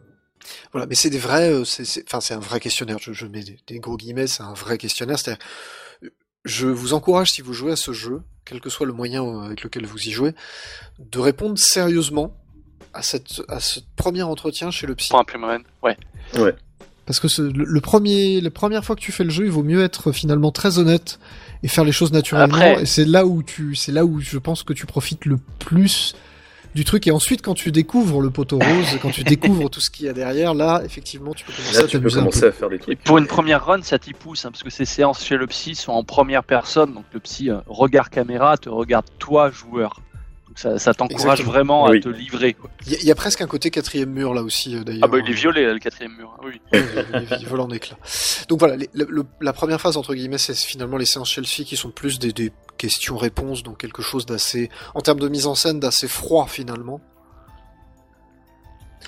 Ensuite, il y a euh, la partie euh, exploration, résolution d'énigmes, on va dire ça Euh, comme la, ça. la partie un peu visual novel, on peut dire aussi, hein, parce que c'est clairement, tu te balades, euh, tu récupères des trucs, l'histoire se déroule devant toi, euh, tu rencontres des gens, il y a des dialogues, etc. Il y a, il y a ton La téléphone partie qui sonne. il y a ton téléphone qui sonne, tu euh, trouves des Dans poltergeists. Mais finalement, c'est la, la, la- la partie euh, ludiquement, ça n'est pas très très intéressant. Je veux dire, c'est, c'est, faut plus voir ça comme une sorte de point and click à la troisième personne. C'est ça, ouais. Puis voilà, tu résous une énigme, tu trouves une indication sur le prochain endroit où aller. Tu peux zoomer sur les posters porno qui est un peu partout. Chut, on parlera un petit peu après. Le jeu, il est bien. Le jeu, il est vraiment bien. Mais finalement, c'est pas des, c'est, tu, tu, tu ne crains, il n'y a pas de danger immédiat quand tu es dans ces séquences-là. C'est les séquences de jour dans les Silent. Hill classiques. Ouais. disons, ouais. Et c'est c'est peut-être un défaut du jeu finalement. euh, Enfin, si on veut le considérer comme un survival horror. Mais vu que c'en est pas vraiment un. eh, c'est un peu compliqué. Mais donc, du coup, voilà, tu, tu as ces phases très, euh, oui, ça, ça ressemble beaucoup à un point and click finalement. C'est, c'est vraiment, moi, c'est ça que ça me fait penser Walking Simulator Point and Click. C'est effectivement, t'as vraiment des phases quasi Walking Simulator, puisque tu vas marcher et il va y avoir de la narration autour de toi par le décor, par euh, la personne avec qui tu discutes, par euh, l'appel téléphonique Coup que t'as reçu, téléphone. ainsi de suite. Tout à fait. Oui, parce que le téléphone a une très grande importance aussi. Oui.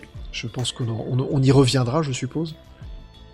Euh, Et la dernière phase de gameplay, du coup, les phase de- courses-poursuites les avec cauchemars. des monstres les- qui sont appelés les cauchemars et qui du coup se passent dans le, dans le traditionnel monde alterné de Silent Hill. alors, Sauf sauf que qu'il au est lieu d'avoir glacé, que de la rouillé. et du ça. sang et de l'humide et du dégueu, cette fois c'est de la glace. Et ça c'est le premier de la série à l'avoir fait et c'est assez original aussi. Ouais.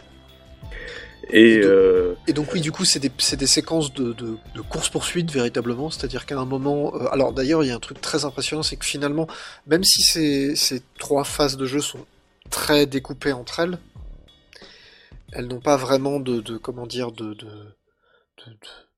Enfin, de, en termes de gameplay, c'est vraiment trois phases bien séparées. Il n'y a pas vraiment de transition entre les phases.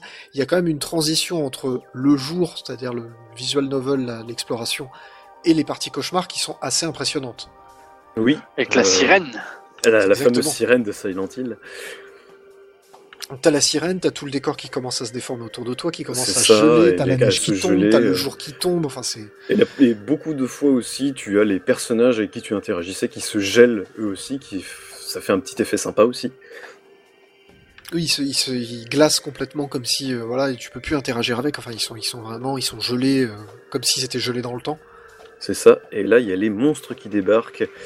Bon, clairement, euh, cette phase-là, je pense qu'elle est là parce que Konami voulait qu'il y ait de l'action. Euh, en vrai, euh, c'est peut-être là où le jeu pêche le plus. Que même si visuellement c'est assez impressionnant, en termes de gameplay, Ouais. c'est- pas la même. hein. Bah, tu, tu joues avec des monstres qui n'ont pas, de, qui ont pas de visage, tu joues à ah, ah, je vais te pincer le cul. C'est un peu comme ça. hein. Sauf je que c'est pas qui peuvent te pincer le cul. C'est ça, je l'ai pas refait. Le souvenir que j'en ai, c'est que c'est stressant, mais que t'as l'impression de jouer à un, un, un rail shooter avec des QTE, quoi. C'est, c'est à peu près ça, c'est-à-dire qu'en gros, finalement, il y a, il y a, ça, ça consiste à, t- en, en gros à tourner en rond jusqu'à ce que tu arrives à trouver le bon chemin, en euh, balançant des trucs sur les monstres pour les ralentir et en euh, surtout en n'arrêtant pas de courir parce qu'en fait, euh, bah, tu peux pas vraiment leur échapper. C'est, le avait seul pas- moment du jeu où tu peux mourir, mais finalement la mort a peu d'importance parce que c'est des séquences assez courtes. Il n'y avait pas un effet euh, stressant justement où quand le monstre commence à se rapprocher de toi, l'écran se gelait de plus en plus? Tu, tu as un effet VHS sur l'écran quand tu es affaibli. C'est ça, sais. c'est ça. Et ouais. tu as, tu as, alors tu as les parasites sur ton, sur ton portable et qui, euh, quand l'ennemi Oui. est de plus en plus fort, t'as une espèce de, de tintement en fait qui se, qui Alors, je- retentir dans ta Wii. Et ça, Quand par on contre, dit- ça marche bien. Voilà, parce que euh, ça sonne dans ta main. Donc, euh, C'est ça. le- je, je le faisais dans ma piole étudiant, donc sur mon petit euh, 36 cm avec la Wiimote dans la main. Euh, quand la Wiimote faisait du bruit, t'étais pas tranquille. Quoi. Bah, ça. puis en plus, effectivement, on, a- on l'a dit, donc dans le jeu, tu as un, un téléphone portable qui te sert à plein de choses. Tu peux prendre des photos. Euh, tu peux, tu- peux appeler des gens. Alors, ce qui est très rigolo d'ailleurs, t'as as quelques numéros un peu gag comme ça. C'est-à-dire, si dans le jeu t'appelles le 911, donc le numéro des urgences aux États-Unis, on te dit qu'on on peut pas appeler le 911 depuis euh, Silent Hill. Les secours n'arriveront pas. Quelque chose Alors comme ça. c'est c'est pas ça, c'est le quand tu appelles le. Alors Oui, je sais pas comment tu le chopes, mais c'est quand tu appelles le numéro de Konami. Mais tu l'as, tu l'as au dos de la, au dos de la jaquette du jeu. le En service fait. d'aide de Konami machin. Et des gens, euh, allô, allô? Ah, euh, je vois sur le- mon moniteur que vous appelez de Silent Hill. Je suis désolé, on va pas pouvoir vous aider. Clique. Ça. Mais t'as plein de trucs comme ça, et apparemment il y a pas mal de numéros de téléphone que tu peux essayer d'appeler, et t'as des trucs un peu différents, enfin c'est rigolo quoi, c'est plus une espèce d'historique qu'autre chose, mais... Et donc ce téléphone, effectivement, quand tu, quand tu téléphones, tu mets vraiment la Wiimote à l'oreille, et le son vient vraiment du haut-parleur de la Wiimote, avec, qui, est un haut-parleur un peu dégueulasse, donc du coup ça grésille un peu entre guillemets naturellement. Ouais. Et ça fait un effet un peu bizarre de temps en temps quand tu effectivement tu as des conversations avec des gens, où tu te dis merde en fait il est pas censé être mort lui. euh. Qu'est-ce Ouais, qui se non, passe c'est- Et c'est moi j'étais comme un gosse pendant tout le long à vraiment euh, coller la Wiimote sur l'oreille et dire ah viens qu'est-ce qui se passe machin t'as des Ah, mais il faut. Oui, C'est ça fait partie du truc. Au départ j'avais euh, je, savais plus que j'avais enlevé le micro de ma Wii et du coup je voyais des sous-titres à l'écran. J'étais là c'est bizarre normalement il y a des dialogues. Et là, ah oui putain hop et c'est je crois que c'est bien le seul jeu où je me sers du haut-parleur de la Wii. Bah, c'est c'est peut-être un des jeux où il est le mieux exploité au final. Hmm. Parce que t'as vraiment. euh, S'en servir comme d'un téléphone, en fait, c'est vraiment le truc idéal, puisque finalement, t'as un écouteur, tu le mets à ton oreille de la même manière. Enfin, tu vois, c'est c'est assez génial, finalement. Et en plus, effectivement, tu as le fait que ça grésille dans ta main. Donc, t'as Oui. vraiment le. C'est c'est très. euh, C'est très tactile, c'est très physique comme, comme, comme sensation, finalement. C'est quand un truc vibre, quand ta Wiimote vibre, bah oui, ok, tu la sens vibrer, mais là, quand le truc fait du bruit, que c'est à côté de ton oreille, tu t'entends que le truc se rapproche et tu l'entends se rapprocher de toi, c'est pas de la télé que ça se rapproche. Je trouve ça intéressant, c'est pas du personnage que- qui est à l'écran que ça se rapproche, c'est vraiment de toi Mmh. que ça se rapproche. Je trouve qu'il y a un côté très viscéral finalement. Les, les mecs qui ont développé, ils voulaient vraiment que le, cet aspect euh, immersion soit vraiment mis en avant. Et je pense qu'avec le fait de diriger le, du coup, le regard de Harry Mason, mais aussi sa lampe torche avec la Wiimote, et euh, ce truc-là de les appels passent par ça. Quand il y a des parasites, tu les entends dans ta Wiimote, dans ta main. Quand, euh, le, quand les gens t'appellent, effectivement, euh, voilà. Et quand les ennemis s'approchent, tu as cette espèce de tintement euh, qui est insupportable, euh, qui se fait de plus en plus fort. À ce niveau-là, franchement, ils ont géré, les gars. Voilà. Mais la, la principale feature, le, le, le truc phare du jeu, alors on en a déjà parlé un petit peu, donc on a ces séquences chez le psy qui fait que le jeu crée. Enfin, je, je crois que la toute première phrase du jeu, je l'avais notée dans. Dans ton test, j'ai bien aimé ça. Ouais. Mais Dans c'est ton vraiment test, dans mon texte. Dans mon texte. Ouais, ça fait, vraiment ça la- fait un peu pompeux, mais en même temps, c'est pas entièrement faux. Pas complètement faux. Alors c'est peut-être un poil exagéré. Le système est peut-être un peu moins subtil que ça, mais bon, on va cracher la Valda. Donc le jeu euh, te prévient, t'as un petit carton quand tu quand tu démarres le jeu qui indique ce jeu joue avec vous autant que vous jouez avec lui. C'est effectivement un petit peu pompeux, mais en fait le jeu réalise une sorte de profil psychologique du joueur. On peut dire ça comme ça? Tu vois, juste quand t'as ce carton là, quand tu démarres le jeu, en fait, ça te met déjà dans la sauce. Ouais. C'est un peu. Et ce qui est sympa, c'est qu'il y a aussi une, une double lecture sur ce carton-là. C'est que le, moi, j'y vois aussi une espèce de, de petit taunt, euh, de petite pique envoyée aux fans de Silent Hill, parce que du coup, le, on détaillera dans la partie spoil. euh, les personnages, du, c'est un- une réimagination du premier Silent Hill, mais euh, les personnages ont été repris, mais modifiés euh, de façon à ce que les fans s'attendent pas en fait à ce que tel personnage fasse ça, etc. Et c'est assez amusant de, voir que le, le- le- les expectations des fans ont été un petit peu. euh, on joue un petit peu aussi avec. Effectivement, il y a eu, mais on en parlera effectivement tout à l'heure. Donc oui, le jeu réalise une espèce de profil psychologique. Donc évidemment, les séances chez le psy euh, qu'on a régulièrement, euh, où il va poser plein de questions, vont avoir une influence sur le jeu. Ce qui est rigolo, c'est ça, c'est que finalement, il y a tout un tas de paramètres du jeu qui sont influencés par ça. Alors le truc classique, alors c'est pas un, c'est pas un gros spoil, hein, mais il y a un moment où le psy, le psy te dit, euh, euh, voilà, euh, on va faire un petit exercice. Donc ça, c'est une maison. C'est votre maison, il y a un papa, il y a une maman, euh, et puis va- vous allez colorier la maison. Donc tu vas faire le toit rouge, euh, le papa il va avoir un pull bleu, et puis la maman va avoir une robe verte, ou tu fais des conneries comme ça. Mm. Et quand tu te retrouves quelques, alors je sais pas si c'est quelques minutes, quelques heures plus tard, mais je sais que tu te retrouves face à cette maison sans en avoir vraiment conscience. ouais. C'est immédiatement après? Ouais. Je pensais que c'était un peu plus tard. Où effectivement, bah, le, le toit est rouge, le papa il a un pull bleu, la maman elle ont a les une robe couleurs. verte. Quoi. Ouais, Voilà, c'est génial. C'est exactement ce genre de truc là. Donc le jeu joue beaucoup avec ça. Donc les, les- les séances chez le psy vont influencer le déroulement du jeu, mais inversement, le déroulement du jeu va aussi influencer les séances chez le psy et influencer un certain nombre, Un certain nombre de paramètres. Un certain nombre d'autres paramètres. Et c'est Oui. ça qui est, qui est impressionnant. Euh, alors déjà, Oui, je pense oui, que oui. Ce, ce truc du coloriage, à mon avis, c'est fait, euh, ça a été posé là pour que le joueur se rende compte que Oui, c'est que le- que le pas, truc que c'est est- pas anodin ce qu'il répond. C'est exactement que, que À tu- mon avis, c'est vraiment le truc genre en mode ah, fais gaffe. C'est ça, ça- c'est presque un avertissement, effectivement. C'est Euh, ça, c'est ouais. intéressant de voir que le truc, ça a été. Ah, T'as répondu n'importe quoi Bah, regarde, non, c'est c'est- là, t'es en train de le vivre, le truc que, tu- que tu m'as dit. Et c'est impressionnant de voir en fait à quel point, j'avais vu une interview et tout ça, c'est impressionnant de voir à quel point il y a de paramètres qui modifient euh, le, jeu en fait. Donc t'as évidemment le regard de ton personnage, Donc quand tu vas zoomer euh, sur euh, certains posters, certains trucs comme ça, alors déjà, bon, Harry va faire un petit commentaire comme, comme tous les protagonistes de Silent Hill le font quand ils examinent un objet. Par exemple, il va voir une pièce de théâtre de gamin, il va dire ah c'est sympa et tout. Il va voir un poster de femme un peu dénudée, il va dire hmm. Et plein de trucs comme ça, mais le, le jeu prend aussi en compte le fait que tu, que tu ailles direct au but ou que tu traînes un peu et explorer. Ça aussi, ça va donner des points dans le profilage psychologique qui se divise en plusieurs catégories. Et du coup, va influencer la fin du jeu, va influencer aussi l'apparence de certains personnages, l'apparence des Le monstres déroulé, poursuivent. Euh, va, les lieux aussi vont changer.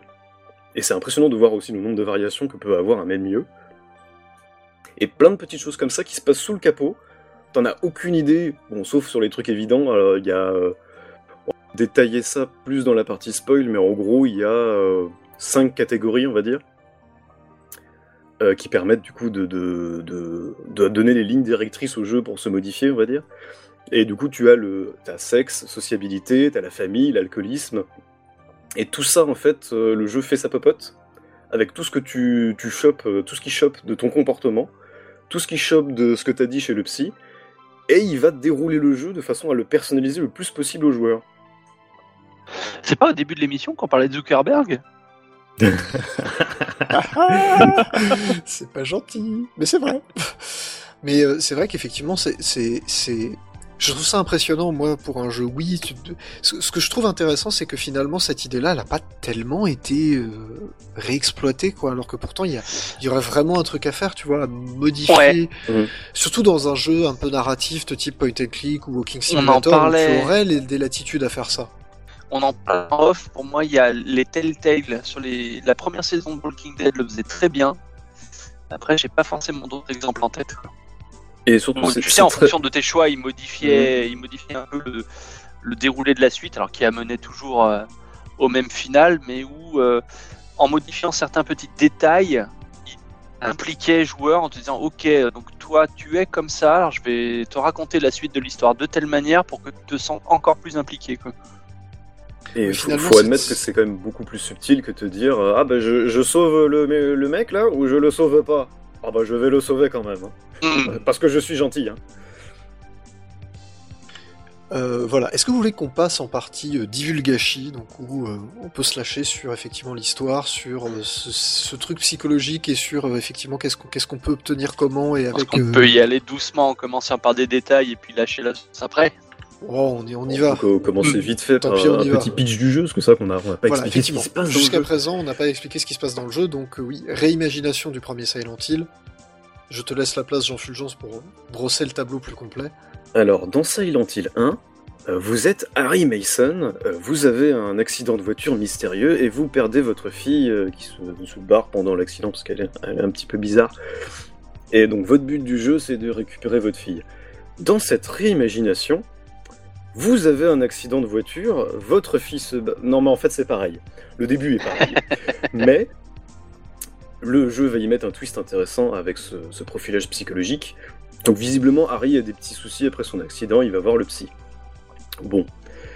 Sauf que ça se passe pas comme tout à fait comme dans le 1, c'est-à-dire que le jeu va vous euh, va vous mettre tout un tas d'événements, vous allez vous euh, suivre tout un tas de, trucs qui vous paraîtront un peu bizarres. euh, le- les gens ils vont vous dire ah bah mais en fait Harry Mason mais vous habitez à Silent Hill vous habitez et le mec se souvient pas il dit ah mais oui si j'habite à Silent Hill et quand il va voir du coup euh, ça c'est les premiers chapitres du jeu quand il va voir sa maison à Silent Hill il découvre que effectivement il y a le, la maison que tu as dessinée et dedans les messieurs que tu as dessinés bah, c'est des gens euh, qui habitent sa maison Qui sont pas Et toi. Et sont, ils sont pas toi, ils sont là, mais. Et Harry, il est comme un fou, il est là, mais putain, euh, vous avez kidnappé Cheryl, euh, bâtard, etc. Et en fait, on se rend compte au, au fur et à mesure que peut-être que Harry n'a peut-être pas perdu sa fille juste après son accident de voiture et que, genre, il a perdu un petit bout de sa mémoire aussi. On sait pas combien de temps il s'est passé entre l'accident et ce que ce qu'il vit quand il recherche sa petite fille. C'est le jeu va essayer de beaucoup te perdre là-dedans pour tout te dévoiler juste à la toute fin. Et ça, c'est très très fort. Et la Comme je te respecte de fin. pas l'avoir craché avant, quoi. Ah ouais, mais c'est, c'est, alors là, oui, euh, gros respect. Je sais pas si on le divulgage peut-être vraiment tout à la fin, mais en prévenant les gens. Je trouve ça dommage ça va, de ça pas compliqué d'en l'expérimenter parler. D'en parler de tous les détails si on divulgage pas malheureusement. Ouais, oui, ça vrai. va être très compliqué. Euh, donc, ce que je vous propose, on, on revient sur la partie euh, sur la partie euh, psycho de comptoir finalement, puisque c'est voilà. Donc, on, on a un petit peu parlé tout à l'heure. Donc, il y a, il y a grosso modo, il va y avoir à peu près cinq fins différentes, en gros, au jeu, euh, qui vont être 5 cinq vices. Alors, je ne compte pas le- la fin euh, UFO, donc la fin gag qu'il y a dans tous les Silent Hill pour euh, dédramatiser un peu le truc. Il y en a une dans celui-là? Ah oui, il y en a une. Oui, il y en a une dans celui-là. Qui est trop bien d'ailleurs. Tu peux, ouais, c'est un peu n'importe quoi quand même. Non, c'est les c'est chiens, c'est les chiens qui pilotent les navettes spatiales ou je sais pas quoi. Enfin bref. Ah non, non, ça c'est dans le, c'est dans le 2. C'est dans Ah, le 2, merde, c'est dans le 2, le chien, en fait, c'est du- dans le. Alors bon, c'est pas un spoiler.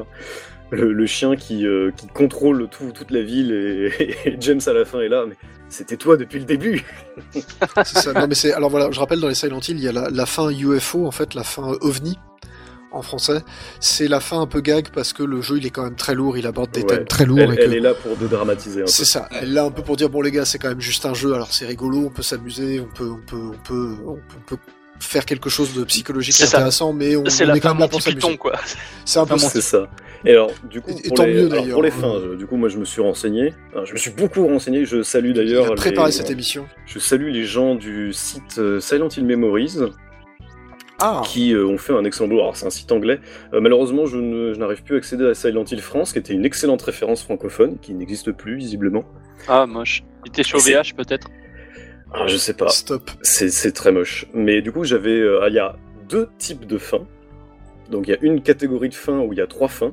C'est celle qu'on. Enfin, non, on va, en parler de très peu finalement. Je suis con, je vais dire, c'est celle qu'on va pas en parler, mais si. Et ensuite, tu as euh, quelque chose comme quatre ou cinq fins, si je me trompe pas, qui sont la deuxième partie de la fin. Et qui, elles, sont lourdement influencées par le profilage, le profilage euh, psychologique. Donc là, j'ai ma fiche sous les yeux. En gros, vous avez cinq catégories dans lesquelles le, le jeu vous donne des points selon vos comportements.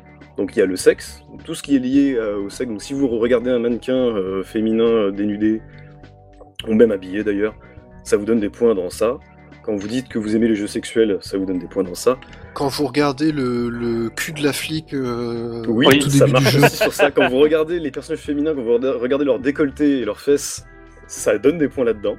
Ce qui est quand même un truc. Enfin, tu, je sais pas si tu te rends compte, ça veut dire que le, le, le- fait de pointer ta Wiimote vers le, le cul d'un personnage féminin euh, va te donner des points là-dedans. Je sais pas comment les mecs ont programmé ça, mais je trouve ça assez pété quand même. Et je, je me souviens que sur la partie que j'ai faite là, euh, sur, euh, au milieu du jeu, vous avez un changement de vêtements de Harry qui permet de savoir vers quelle fin vous vous dirigez.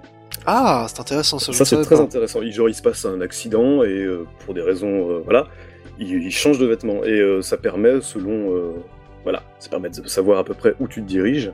Et du coup j'avais eu un, un set de vêtements que je connaissais parce que c'était celui que j'avais eu la première fois. C'est le, le plus facile à avoir entre guillemets et ça correspond à la, à la fin la plus, la, on va dire pas la meilleure mais la plus euh, logique avec le déroulé du jeu.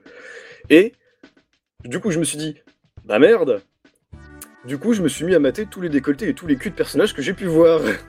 Et ben, Pour essayer de gagner des points. pour essayer de gagner le plus de points. Et ben, ça a réussi à, j'ai réussi à faire un revirement dans mon personnage et du coup à obtenir une fin qui est du coup était basée sur ces, ces choix-là. Donc, donc on avait donc le, le, le Donc, sexe, Comme ça, le sexe, t'as la sociabilité. ah, sociabilité, pardon. Donc, si tu es extraverti ou introverti, ça influence surtout les dialogues que tu as avec les, les autres personnages. Donc, par exemple, si vous vous, vous montrez euh, très introverti dès le début, genre vous avez du mal à vous faire des amis, etc., euh, vous aurez euh, la, la flic du départ, vous aurez une version euh, qui est très inamicale, par exemple, qui va remettre en doute tout ce que vous dites, qui va un peu vous parler sèchement, etc. Alors c'est la version très antipathique. c'est ça. Alors qu'au contraire, quand vous vous montrez plus extraverti, vous avez une personne un peu plus sympathique en face. Vous avez la catégorie famille, donc à quel point vous, vous valorisez la famille et qui influence surtout la fin, en fait. Vous avez la catégorie alcoolisme, qui est assez explicite, qui influence un personnage en particulier et la fin. Et vous avez alors un truc que euh, le site du coup appelle, euh, le site anglais appelle ça fake. Donc je traduis par imposture C'est ça, Qui- oui. euh. qui n'a d'influence que sur la fin en fait et qui du coup est obtenu en étant complètement désintéressé de la thérapie et en traînant Ah. le plus possible pour, Ah. pas pour pas arriver à ton but. D'accord, donc t'as un une t'as une fin imposture quand tu quand ça t'intéresse pas en fait, c'est ça? C'est Quand ça. Tu, quand tu feins de ne pas euh, t'intéresser au truc quand, Quand on a rien à tu, foutre. quand tu réponds euh, oui à toutes ces questions, euh, quand tu fais à peine ces jeux, etc. Putain, le Euh, truc, il t'inclut dans- là-dedans, quoi. C'est ça, c'est Il pas mal, inclut la non décision dedans. Je Et trouve du coup, ça, ça, ça, assez, ça- ça influe sur la première partie de la fin. Et alors, toutes ces catégories-là aussi influent sur les. Alors, ça s'appelle les Roshox, les ennemis que vous rencontrez dans, le, dans les cauchemars. Et du coup, ils ont euh, quatre apparences différentes. Donc, Putain, c'était vrai, t'es sérieux? Oui, jamais ils vu, ont- j'ai et des fois, ils, remarqué. font- ils peuvent faire des mix-up dans les apparences aussi. C'est Sérieux? Wow. assez marrant. Et euh, du coup, t'as de, t'as- donc t'as des Roshox qui peuvent être très sexualisés. Et ça modifie aussi leur comportement. C'est-à-dire quand ils vont euh, s'accrocher à vous pour essayer de vous buter et tout ça, euh, les très sexualisés ont tendance à frotter leur pubis sur Harry. C'est dégueulasse. Non mais t'es sérieux Ça Oui, a oui, vraiment un truc c'est comme ça, putain, c'est ouf Tu as les Roshox euh, malades, du coup, qui sont liés à l'alcoolisme. Donc ils ont des tumeurs partout. euh, Putain, mais- sont assez dégueulasses. C'est c'est énorme en C'est excellent. T'as les, les Roshox abstraits qui sont liés du coup au côté famille. euh, là, quand, quand vous avez des Roshox abstraits, c'est-à-dire qu'ils ont des formes géométriques, leurs corps sont scindés en plusieurs disques. C'est assez bizarre. Et euh, ceux-là, ils sont du coup plus sur la fin un peu canon, on va dire, la fin où vous essayez d'atteindre votre but, etc. Et vous avez les Roshox atrophiés, c'est-à-dire qu'ils ont des membres manquants, ils ont des trous dans leur corps, etc. Et des fois, euh, euh, j'avais vu des images il y a longtemps de gens qui parlaient de leur expérience de jeu. Des fois, il y avait des gens qui avaient du coup deux traits sur un ennemi. Donc, il avait un- une tête un peu géométrique et en même temps, il avait quelques trous dans le corps. Donc, du coup, il, il avait à la fois des points dans le côté euh, famille, euh, bon père de famille, etc. Et à la fois des points dans le côté euh, imposture, fake, etc. Putain, c'est complètement ouf parce que ça, je l'avais, ça, je l'avais absolument pas vu. Pourtant, le jeu, je l'ai fait deux fois et j'avais absolument pas remarqué ça. Et je l'ai fait deux fois. La deuxième, j'avais vu l'astuce, donc j'ai essayé d'obtenir une fin spéciale. Je me suis dit, allez, tiens, on va tenter ça, mais j'avais absolument pas. Et c'est assez marrant de voir aussi que ça influence euh, les, les effets de lumière sur certains lieux. Donc quand tu as beaucoup de traits dans l'attrait euh, sexuel, etc., tu vas avoir des ambiances un peu plus rouges, tu vas avoir des euh, posters ou des tableaux euh, assez sexuels, etc. Tandis que si vous avez beaucoup de points dans la famille, vous aurez des trucs un petit peu plus, euh, on va dire, confortables au regard. Je pense par exemple à un bar un peu chaud qui a, des, qui a une ambiance tout à fait neutre quand tu es en familial. Et quand tu es un petit peu en pervers, il est euh, très assombri, avec des lumières rouges partout. Et euh, des, je crois qu'il y avait des barres de pole, de, de pole il me semble aussi. Oui, oui, ça je confirme. Je confirme. Bah, ça, ça m'avait marqué parce qu'en fait, il y a, il y a un moment dans le jeu où tu te retrouves avec un des protagonismes féminins. Et euh, je pense que je devais être en, justement en sexe sur le, sur le truc. Euh, sur le sur le compteur là, enfin sur- je devais être au max et en fait c'est c'est une séquence très malaisante, euh, vraiment très très malaisante. Je sais pas si euh, j'ai plus le détail exact de ce qui est arrivé, mais je sais que tu te retrouves avec euh, cette gonzesse là dans une chambre d'hôtel et euh, enfin, tu te doutes de ce qui s'est passé précédemment, en gros. Pas vous détailler, hein, Ouais. mais tu te doutes de ce qui s'est passé précédemment et tu te doutes que ça s'est pas très bien passé en fait. Et tu commences à te poser quand même la question de qu'est-ce qui s'est passé exactement. Tu tu te dis est-ce que tout était consenti Est-ce que tout s'est bien passé? Est-ce que Hmm. et le C'est jeu un peu est pas bizarre. clair. Le jeu est très justement il te donne, il te dit pas clairement, il te donne pas clairement une réponse. Et il te, f- il essaye de te faire ressentir le malaise du truc. Et c'est assez balèze aussi parce que finalement, c'est, c'est, c'est beaucoup dans le non-dit, c'est beaucoup dans le comportement vi- visuel et dans le langage du corps du personnage que tu as en face de toi, où tu ressens qu'il y a quelque chose qui ne va pas. Donc c'est voilà, le, jeu fait aussi des trucs comme ça, ce que je trouve assez fou. Alors il se permet de faire des séquences comme ça, ce qui déjà est c'est un jeu pour adultes, on l'a dit, hein. donc il peut se permettre d'aller poser des séquences comme ça. Donc là, le truc pose clairement ses couilles sur la table, hein, on va quand même le dire. Mais derrière, il, tu vois, il, si t'as- t'as- t'as- il faut oser quoi, mettre mettre une scène de ce genre-là, la faire vivre au joueur et lui faire comprendre que peut-être un truc là quand même. Gros. Et des, des fois, tu as pire que ça. Tu as des, trucs. que euh. Parce que tu, tu, pendant tout le jeu, tu récupères en allant voir des endroits particuliers et en prenant des photos des espèces de parasites, de, Des- de silhouettes, fantômes, de, de, ouais, de fantômes, ils sont présentés un peu comme ça. Tu as un peu, tu, as, tu reçois des textes ou des messages vocaux d'événements comme ça. Alors tu te rends compte que la plupart des événements concernent une personne en particulier dans, dans le jeu. Et euh, t'en, avais un, par exemple, je me souviens, tu avais euh, mis côte à côte, tu avais euh, un père de famille qui visiblement disait à sa petite fille Oh machin, elle est sympa, ta coupe de cheveux avec des, des couettes, etc. T'es vraiment, genre, tu me rends très fier et tout. Putain, et dans peur. Un, dans un bordel à côté, tu as euh, le- la photo de. Tu peux prendre une photo d'un d'un personnage qui est avachi sur un, un canapé, et tu as le message de ce même père de famille qui est énervé et qui apparemment a battu plus ou moins une escorte parce que genre elle lui rappelait trop sa fille et voilà, elle était là.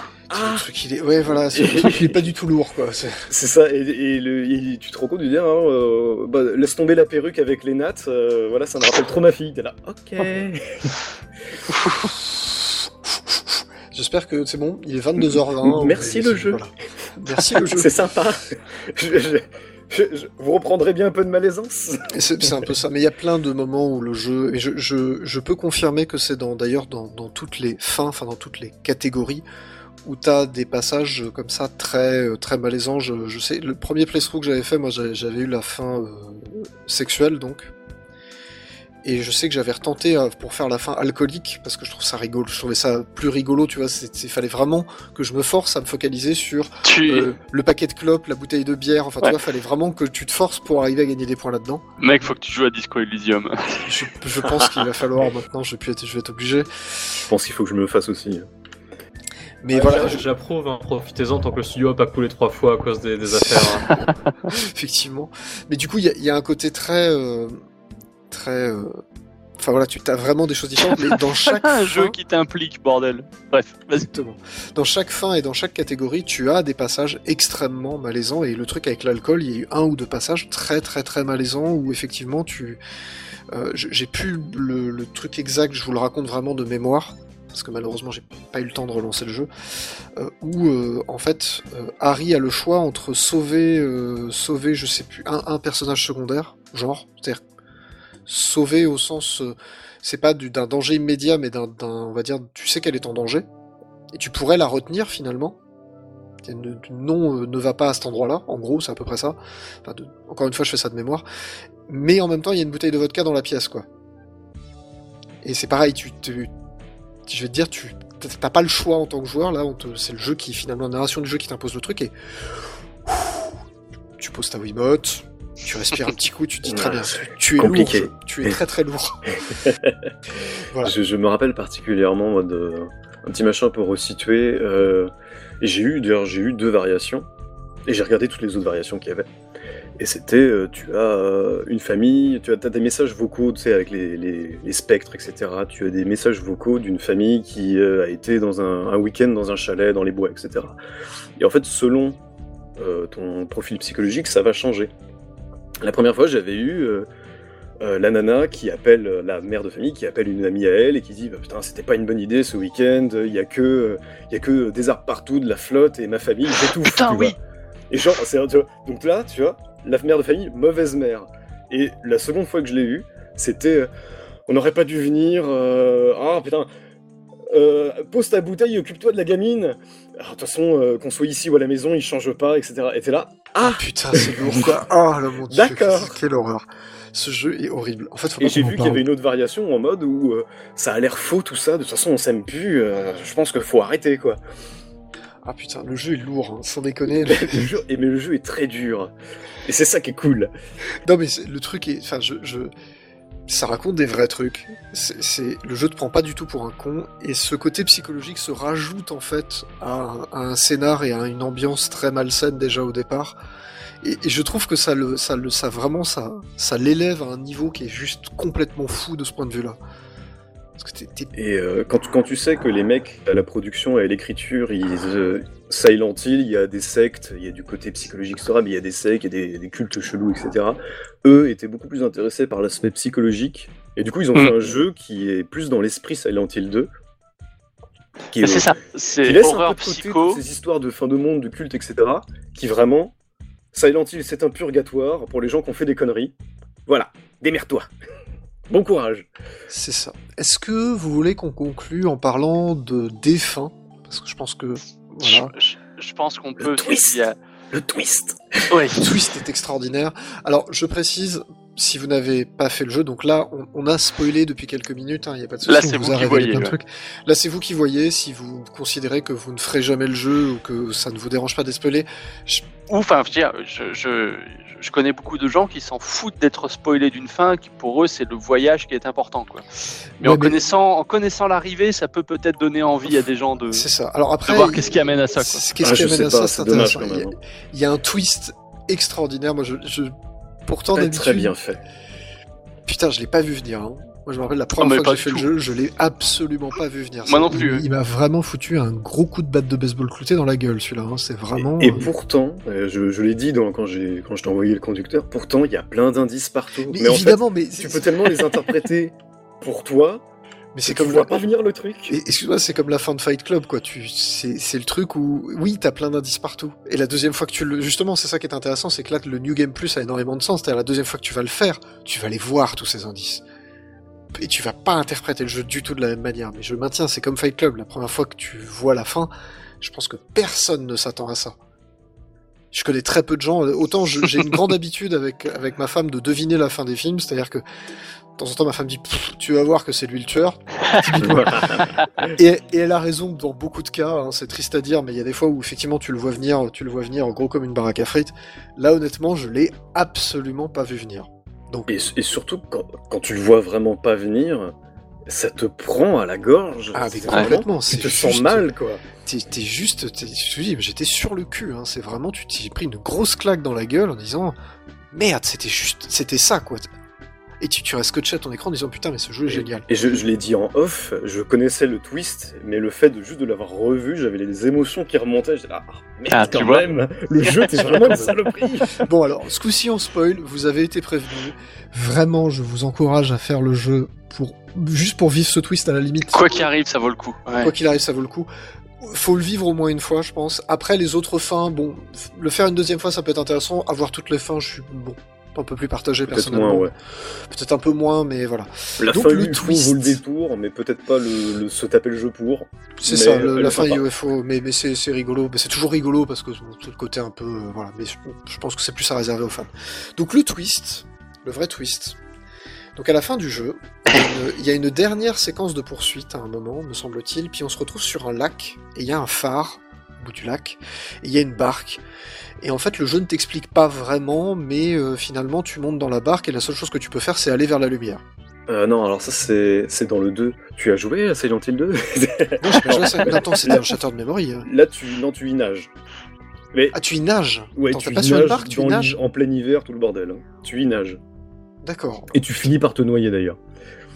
Et euh, bah, la flic que- qui suit un peu ton cas depuis le début est là, mais euh, c'est bizarre. Moi, j'ai regardé euh, le profil de Harry Mason. Ça dit que vous êtes mort dans un, dans un crash d'accident de voiture il y a 17 ans.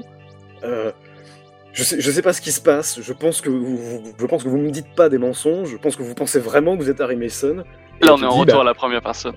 la réponse, elle est sûrement dans le phare là-bas. Euh, Allez-y et tu te rends compte que le phare, en fait, c'est une, c'est une clinique psychologique. C'est une, une clinique de, de psy, quoi. Et là, tu reviens euh, chez le psy. Tu as le psy qui s'énerve, qui vous dit mais putain, on n'avance pas, c'est n'importe quoi, et qui se met à débiter tout un speech sur euh, le, Il dit, il finit par dire. c'est- un deuil compliqué. Le terme, euh, le terme psychologique, c'est un deuil compliqué. Mais en fait, c'est vraiment simple. Une fille perd son père dans un accident de voiture. Son, le, le- le- cette famille est malheureuse, papa et maman ont divorcé. Elle perd son père. Elle pense qu'elle est responsable. Qu'est-ce qu'elle fait? Elle est dans le déni que son père est mort.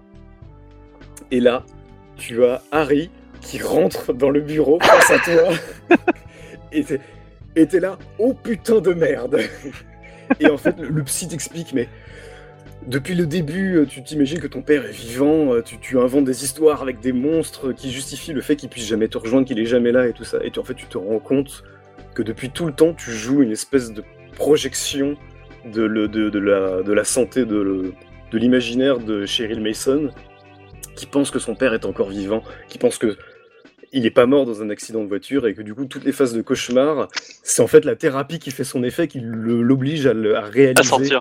à réaliser que effectivement, bah, il est mort dans ce, car, crash du coup, et que euh, bah, elle, le, père qu'elle a imaginé, c'est pas le père qu'il a vraiment été.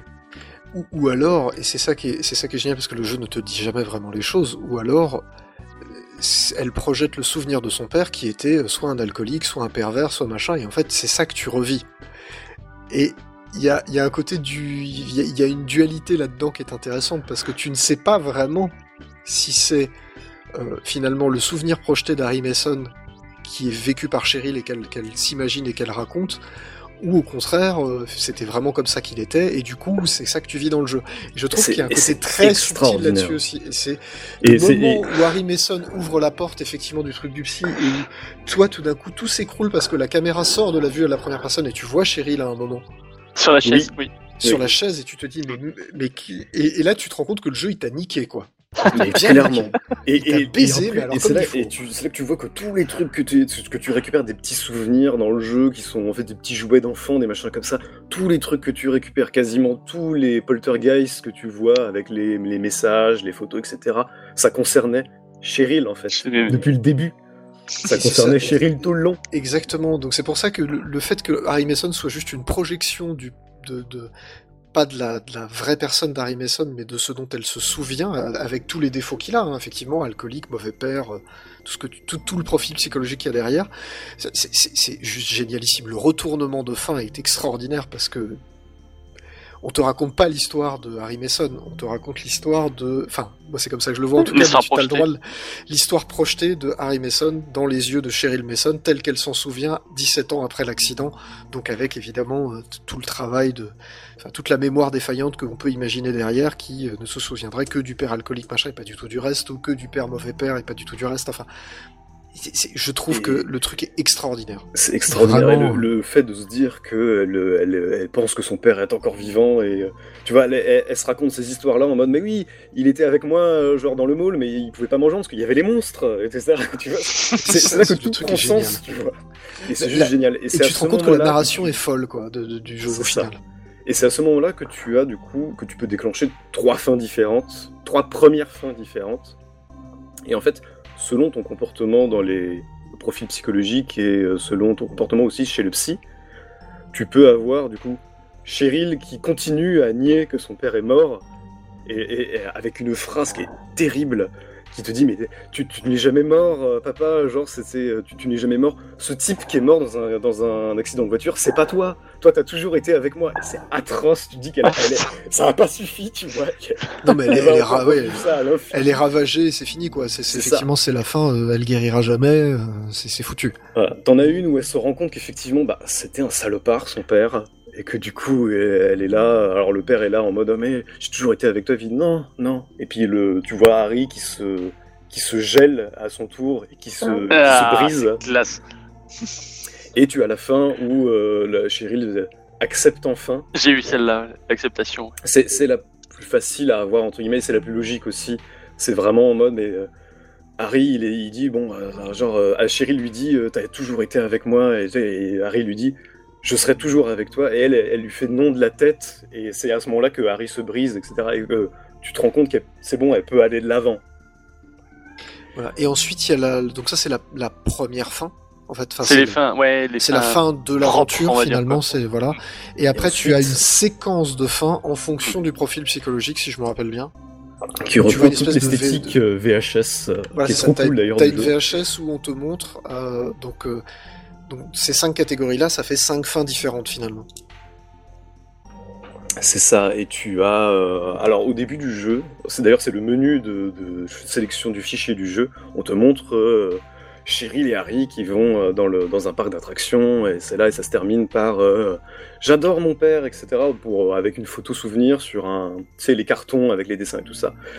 Et au début du jeu, tu vois que cette séquence, elle est repassée plusieurs fois. Et ensuite, le jeu embraye avec la séance, séance chez le psy, etc. Et en fait, la fin repasse cette séquence, et ensuite elle est coupée par une fin qui dépend du coup de votre comportement. Et qui est euh, façon euh, VHS que tu Que t'as effaces, réécrite. que t'as Voilà. réécrite. Et du coup, euh, selon les fins, c'est assez atroce.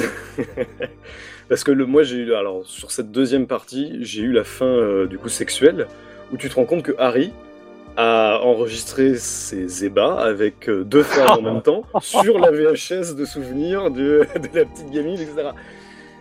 Et tu ne peux que imaginer la réaction de la fille devant ça. Voilà, c'est parfait. Et il, il a une phrase assez horrible, parce que Harry est, est- est écrivain, et les, femmes avec lui lui demandent Est-ce qu'on pourrait être dans ton prochain livre? Il dit Oui, oui, bien sûr. Est-ce que tu vas nous le dédicacer? Non, non, mes dédicaces ne sont que pour ma fille et ma femme. Ce n'est que justice. C'est- donc c'est vraiment, t'es vraiment un sale con. hein, euh, voilà. Est-ce qu'il y a d'autres d'autres fins? Parce que celle-là, je l'avais déjà eu. La, la fin imposture, je l'ai jamais vue, donc je sais pas exactement en quoi ça consiste. tu- Je sais pas si T'as pas une. Ah, si, t'as une fin, en fait, où tu es. euh, c'est plus la fin sociabilité. Imposture, c'est, elle influence surtout le premier, la première partie, où, D'accord. tu- où Cheryl, du coup, refuse la thérapie quelque part. C'est cette fin-là qui est atroce. Mais euh, elle a, alors, c'est la sociabilité. Donc, si t'es du genre plutôt introverti et que t'es. En fait, c'était plutôt un père irresponsable tout le long. C'est-à-dire que tu, tu traînes, euh, tu, montres que t'aimes pas trop la famille, que tu planifies pas, enfin bref. Tu as la fin où euh, Dahlia Mason, du coup la femme de Harry et mère de Cheryl, se met à battre son mari parce que c'est un écrivain raté, parce que il, il a, il a pas de couilles, quoi. En gros, elle lui dit vraiment, elle lui dit quasiment ça. hein. Elle, elle le tabasse, elle le tabasse et elle lui dit mais putain réagis, fais quelque chose. Et en fait, tu te rends compte que la gamine a filmé tout ça. Et Harry, genre, un, un regard rapide vers son enfant, ensuite baisse les yeux. C'est assez atroce aussi.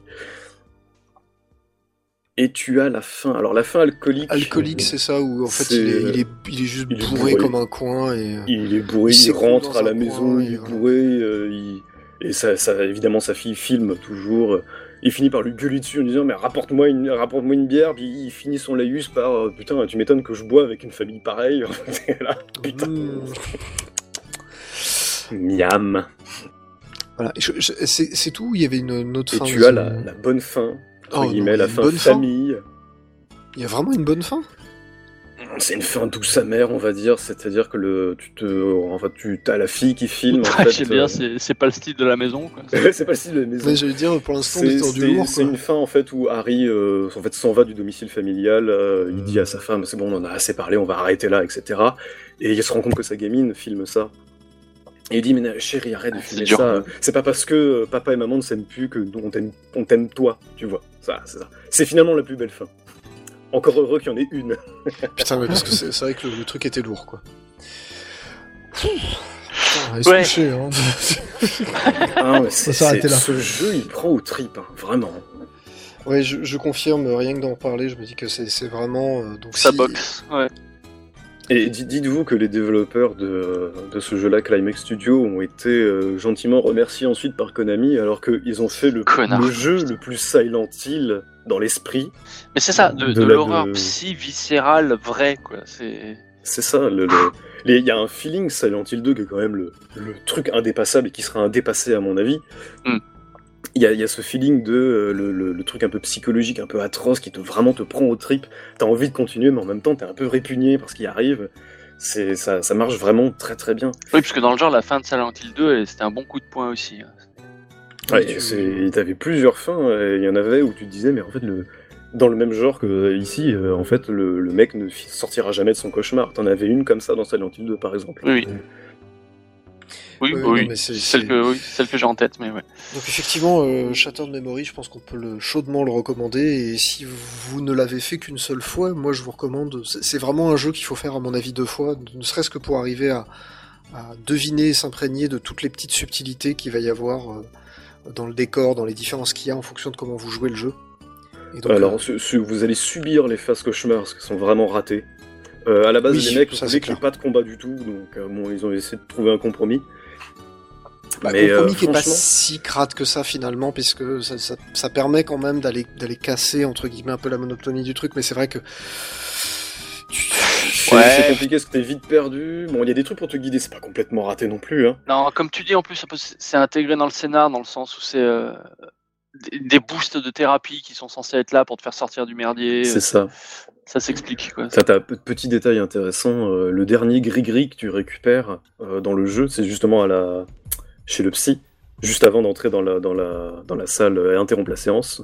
C'est un médaillon avec le portrait de Harry, avec marqué Never Forget dessus, et tu le trouves en fait dans, une, dans la tête d'une statue, d'un buste. Et du coup, c'est genre euh, Harry qui est toujours dans la tête de Cheryl, juste à la toute fin. Et Mhm. c'est- rien que ce petit truc, rien que pour ce genre de petits détails euh, très malins, très intelligents, ça vaut le coup de faire le jeu. Vraiment. Effectivement, je pense que ce sera, ce sera notre conclusion. Donc si vous n'avez pas joué à Silent Hill Shattered Memory, on vous le recommande extrêmement chaudement. Je crois que vous avez pu entendre tout l'enthousiasme de Monsieur Jean Fulgence pendant toute, toute cette chronique. J'adore ce jeu, putain. Ce jeu, il est très très bien. Non mais je confirme, c'est vraiment... euh, Je, je pense que dans la ludothèque, oui, ça fait vraiment partie des jeux... euh, Enfin, clairement, qui devraient être dans toutes les ludothèques, oui, de gens qui se respectent un petit peu. En tout cas, si vous aimez le jeu d'horreur ou si, si, si le sujet euh, vous intéresse. Sachant qu'en plus, euh, là où il faut lui donner aussi une dernière petite qualité... Il est pas que- gore. Il est pas gore. quand Il est pas gore. Non, pas du Pas tout. pour un sou du tout, ouais. Et il est pas Ouais. si difficile que ça, c'est-à-dire que même les séquences de fuite, en fait, elles sont plus euh, pénibles que difficiles. Ce qui veut dire que même si la seule chose qui vous intéresse, c'est effectivement qu'on vous raconte une histoire, ou de vivre une histoire vraiment intéressante, vous pouvez le faire. Il n'y a pas de... il- il- voilà, vous pourrez pas, vous serez pas bloqué par le fait que vous avez plus de munitions pour le dernier boss ou des conneries comme ça, ce qui peut arriver dans les Silent Hill euh, classiques, c'est quand même Oui. survival horror. Là, c'est faut vraiment plus le voir effectivement comme un euh, visual novel, jeu d'aventure. Il y a des petites séquences d'action. Ce qui, est, ce qui est presque dommage, tu vois, si le jeu ressortait aujourd'hui, s'il était refait, bon, ça n'arrivera jamais, hein, je, je vous rassure. Konami de merde. N'est-ce pas? Ce qui serait presque intéressant, c'est qu'on puisse zapper ces séquences-là, ou qu'elles deviennent presque plus un, une espèce de film interactif avec 3 QTE, et puis voilà, parce que finalement, ça ne gâcherait pas l'esprit du jeu, et ça permettrait aux gens qui n'ont pas du tout envie de faire ça, est-ce que je peux parfaitement comprendre, de ne pas le faire et de profiter quand même du reste du, du, du truc.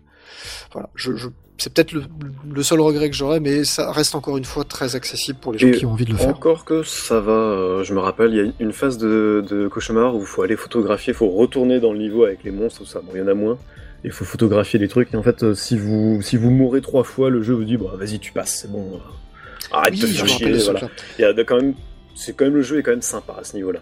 Le jeu est pas, ouais, voilà, le jeu est pas trop pute. Bref. Bon, bah en tout cas, nous, on va vous faire de gros bisous. On va vous retrouver euh, toute fin novembre. Ce sera la, la- une des dernières émissions de la saison. Ce sera, je crois, l'avant-dernière. Parce que la dernière, ça va être à peu près aux alentours du 15 décembre. Je ne sais pas du tout quel sera le sujet. Pour l'instant, c'est vrai qu'on a eu toutes les grosses sorties qui ont été faites, Mais sauf Cuphead. Sur quoi qu'on va faire le dojo bar? Euh, alors, euh, c'est compliqué. Euh, peut-être, peut-être qu'on fera un autre, euh, un autre sujet rétro. Pourquoi pas Peut-être qu'on fera un sujet de fond. Peut-être qu'on aura un sujet d'actualité euh, un peu plus prégnant, euh, par exemple. Alors, je sais que s'il y a un Nintendo Direct, ce sera plus aux alentours du, je sais pas quelle date on a le dojo bar, mais deux jours après, tu vois. Voilà. C'est- plus ça l'état d'esprit, j'ai l'impression. Voilà. Donc, je, je- voilà. Je ne sais pas encore. Peut-être qu'on fera un sujet rétro. Euh, je sais qu'il y a un Cuphead qui est censé popper à un moment. euh, Il est pas déjà fin sorti novembre. Non, mais en physique. En physique. En, Ah. en vrai. En vrai. Un jeu Du coup, c'est du rétro vrai. nouveauté, tu vois. Rétro C'est du rétro nouveauté presque. Euh, voilà, donc peut-être peut-être qu'on parlera de ça, peut-être qu'on parlera d'autre chose. J'en sais rien pour l'instant. En tout cas, on vous fait tous des gros bisous. On vous souhaite de bons cauchemars. Ouais, prenez soin de vous. Voilà, prenez soin de vous. Gros bisous et à dans deux semaines. Ciao tout le monde. Voilà, Bisous.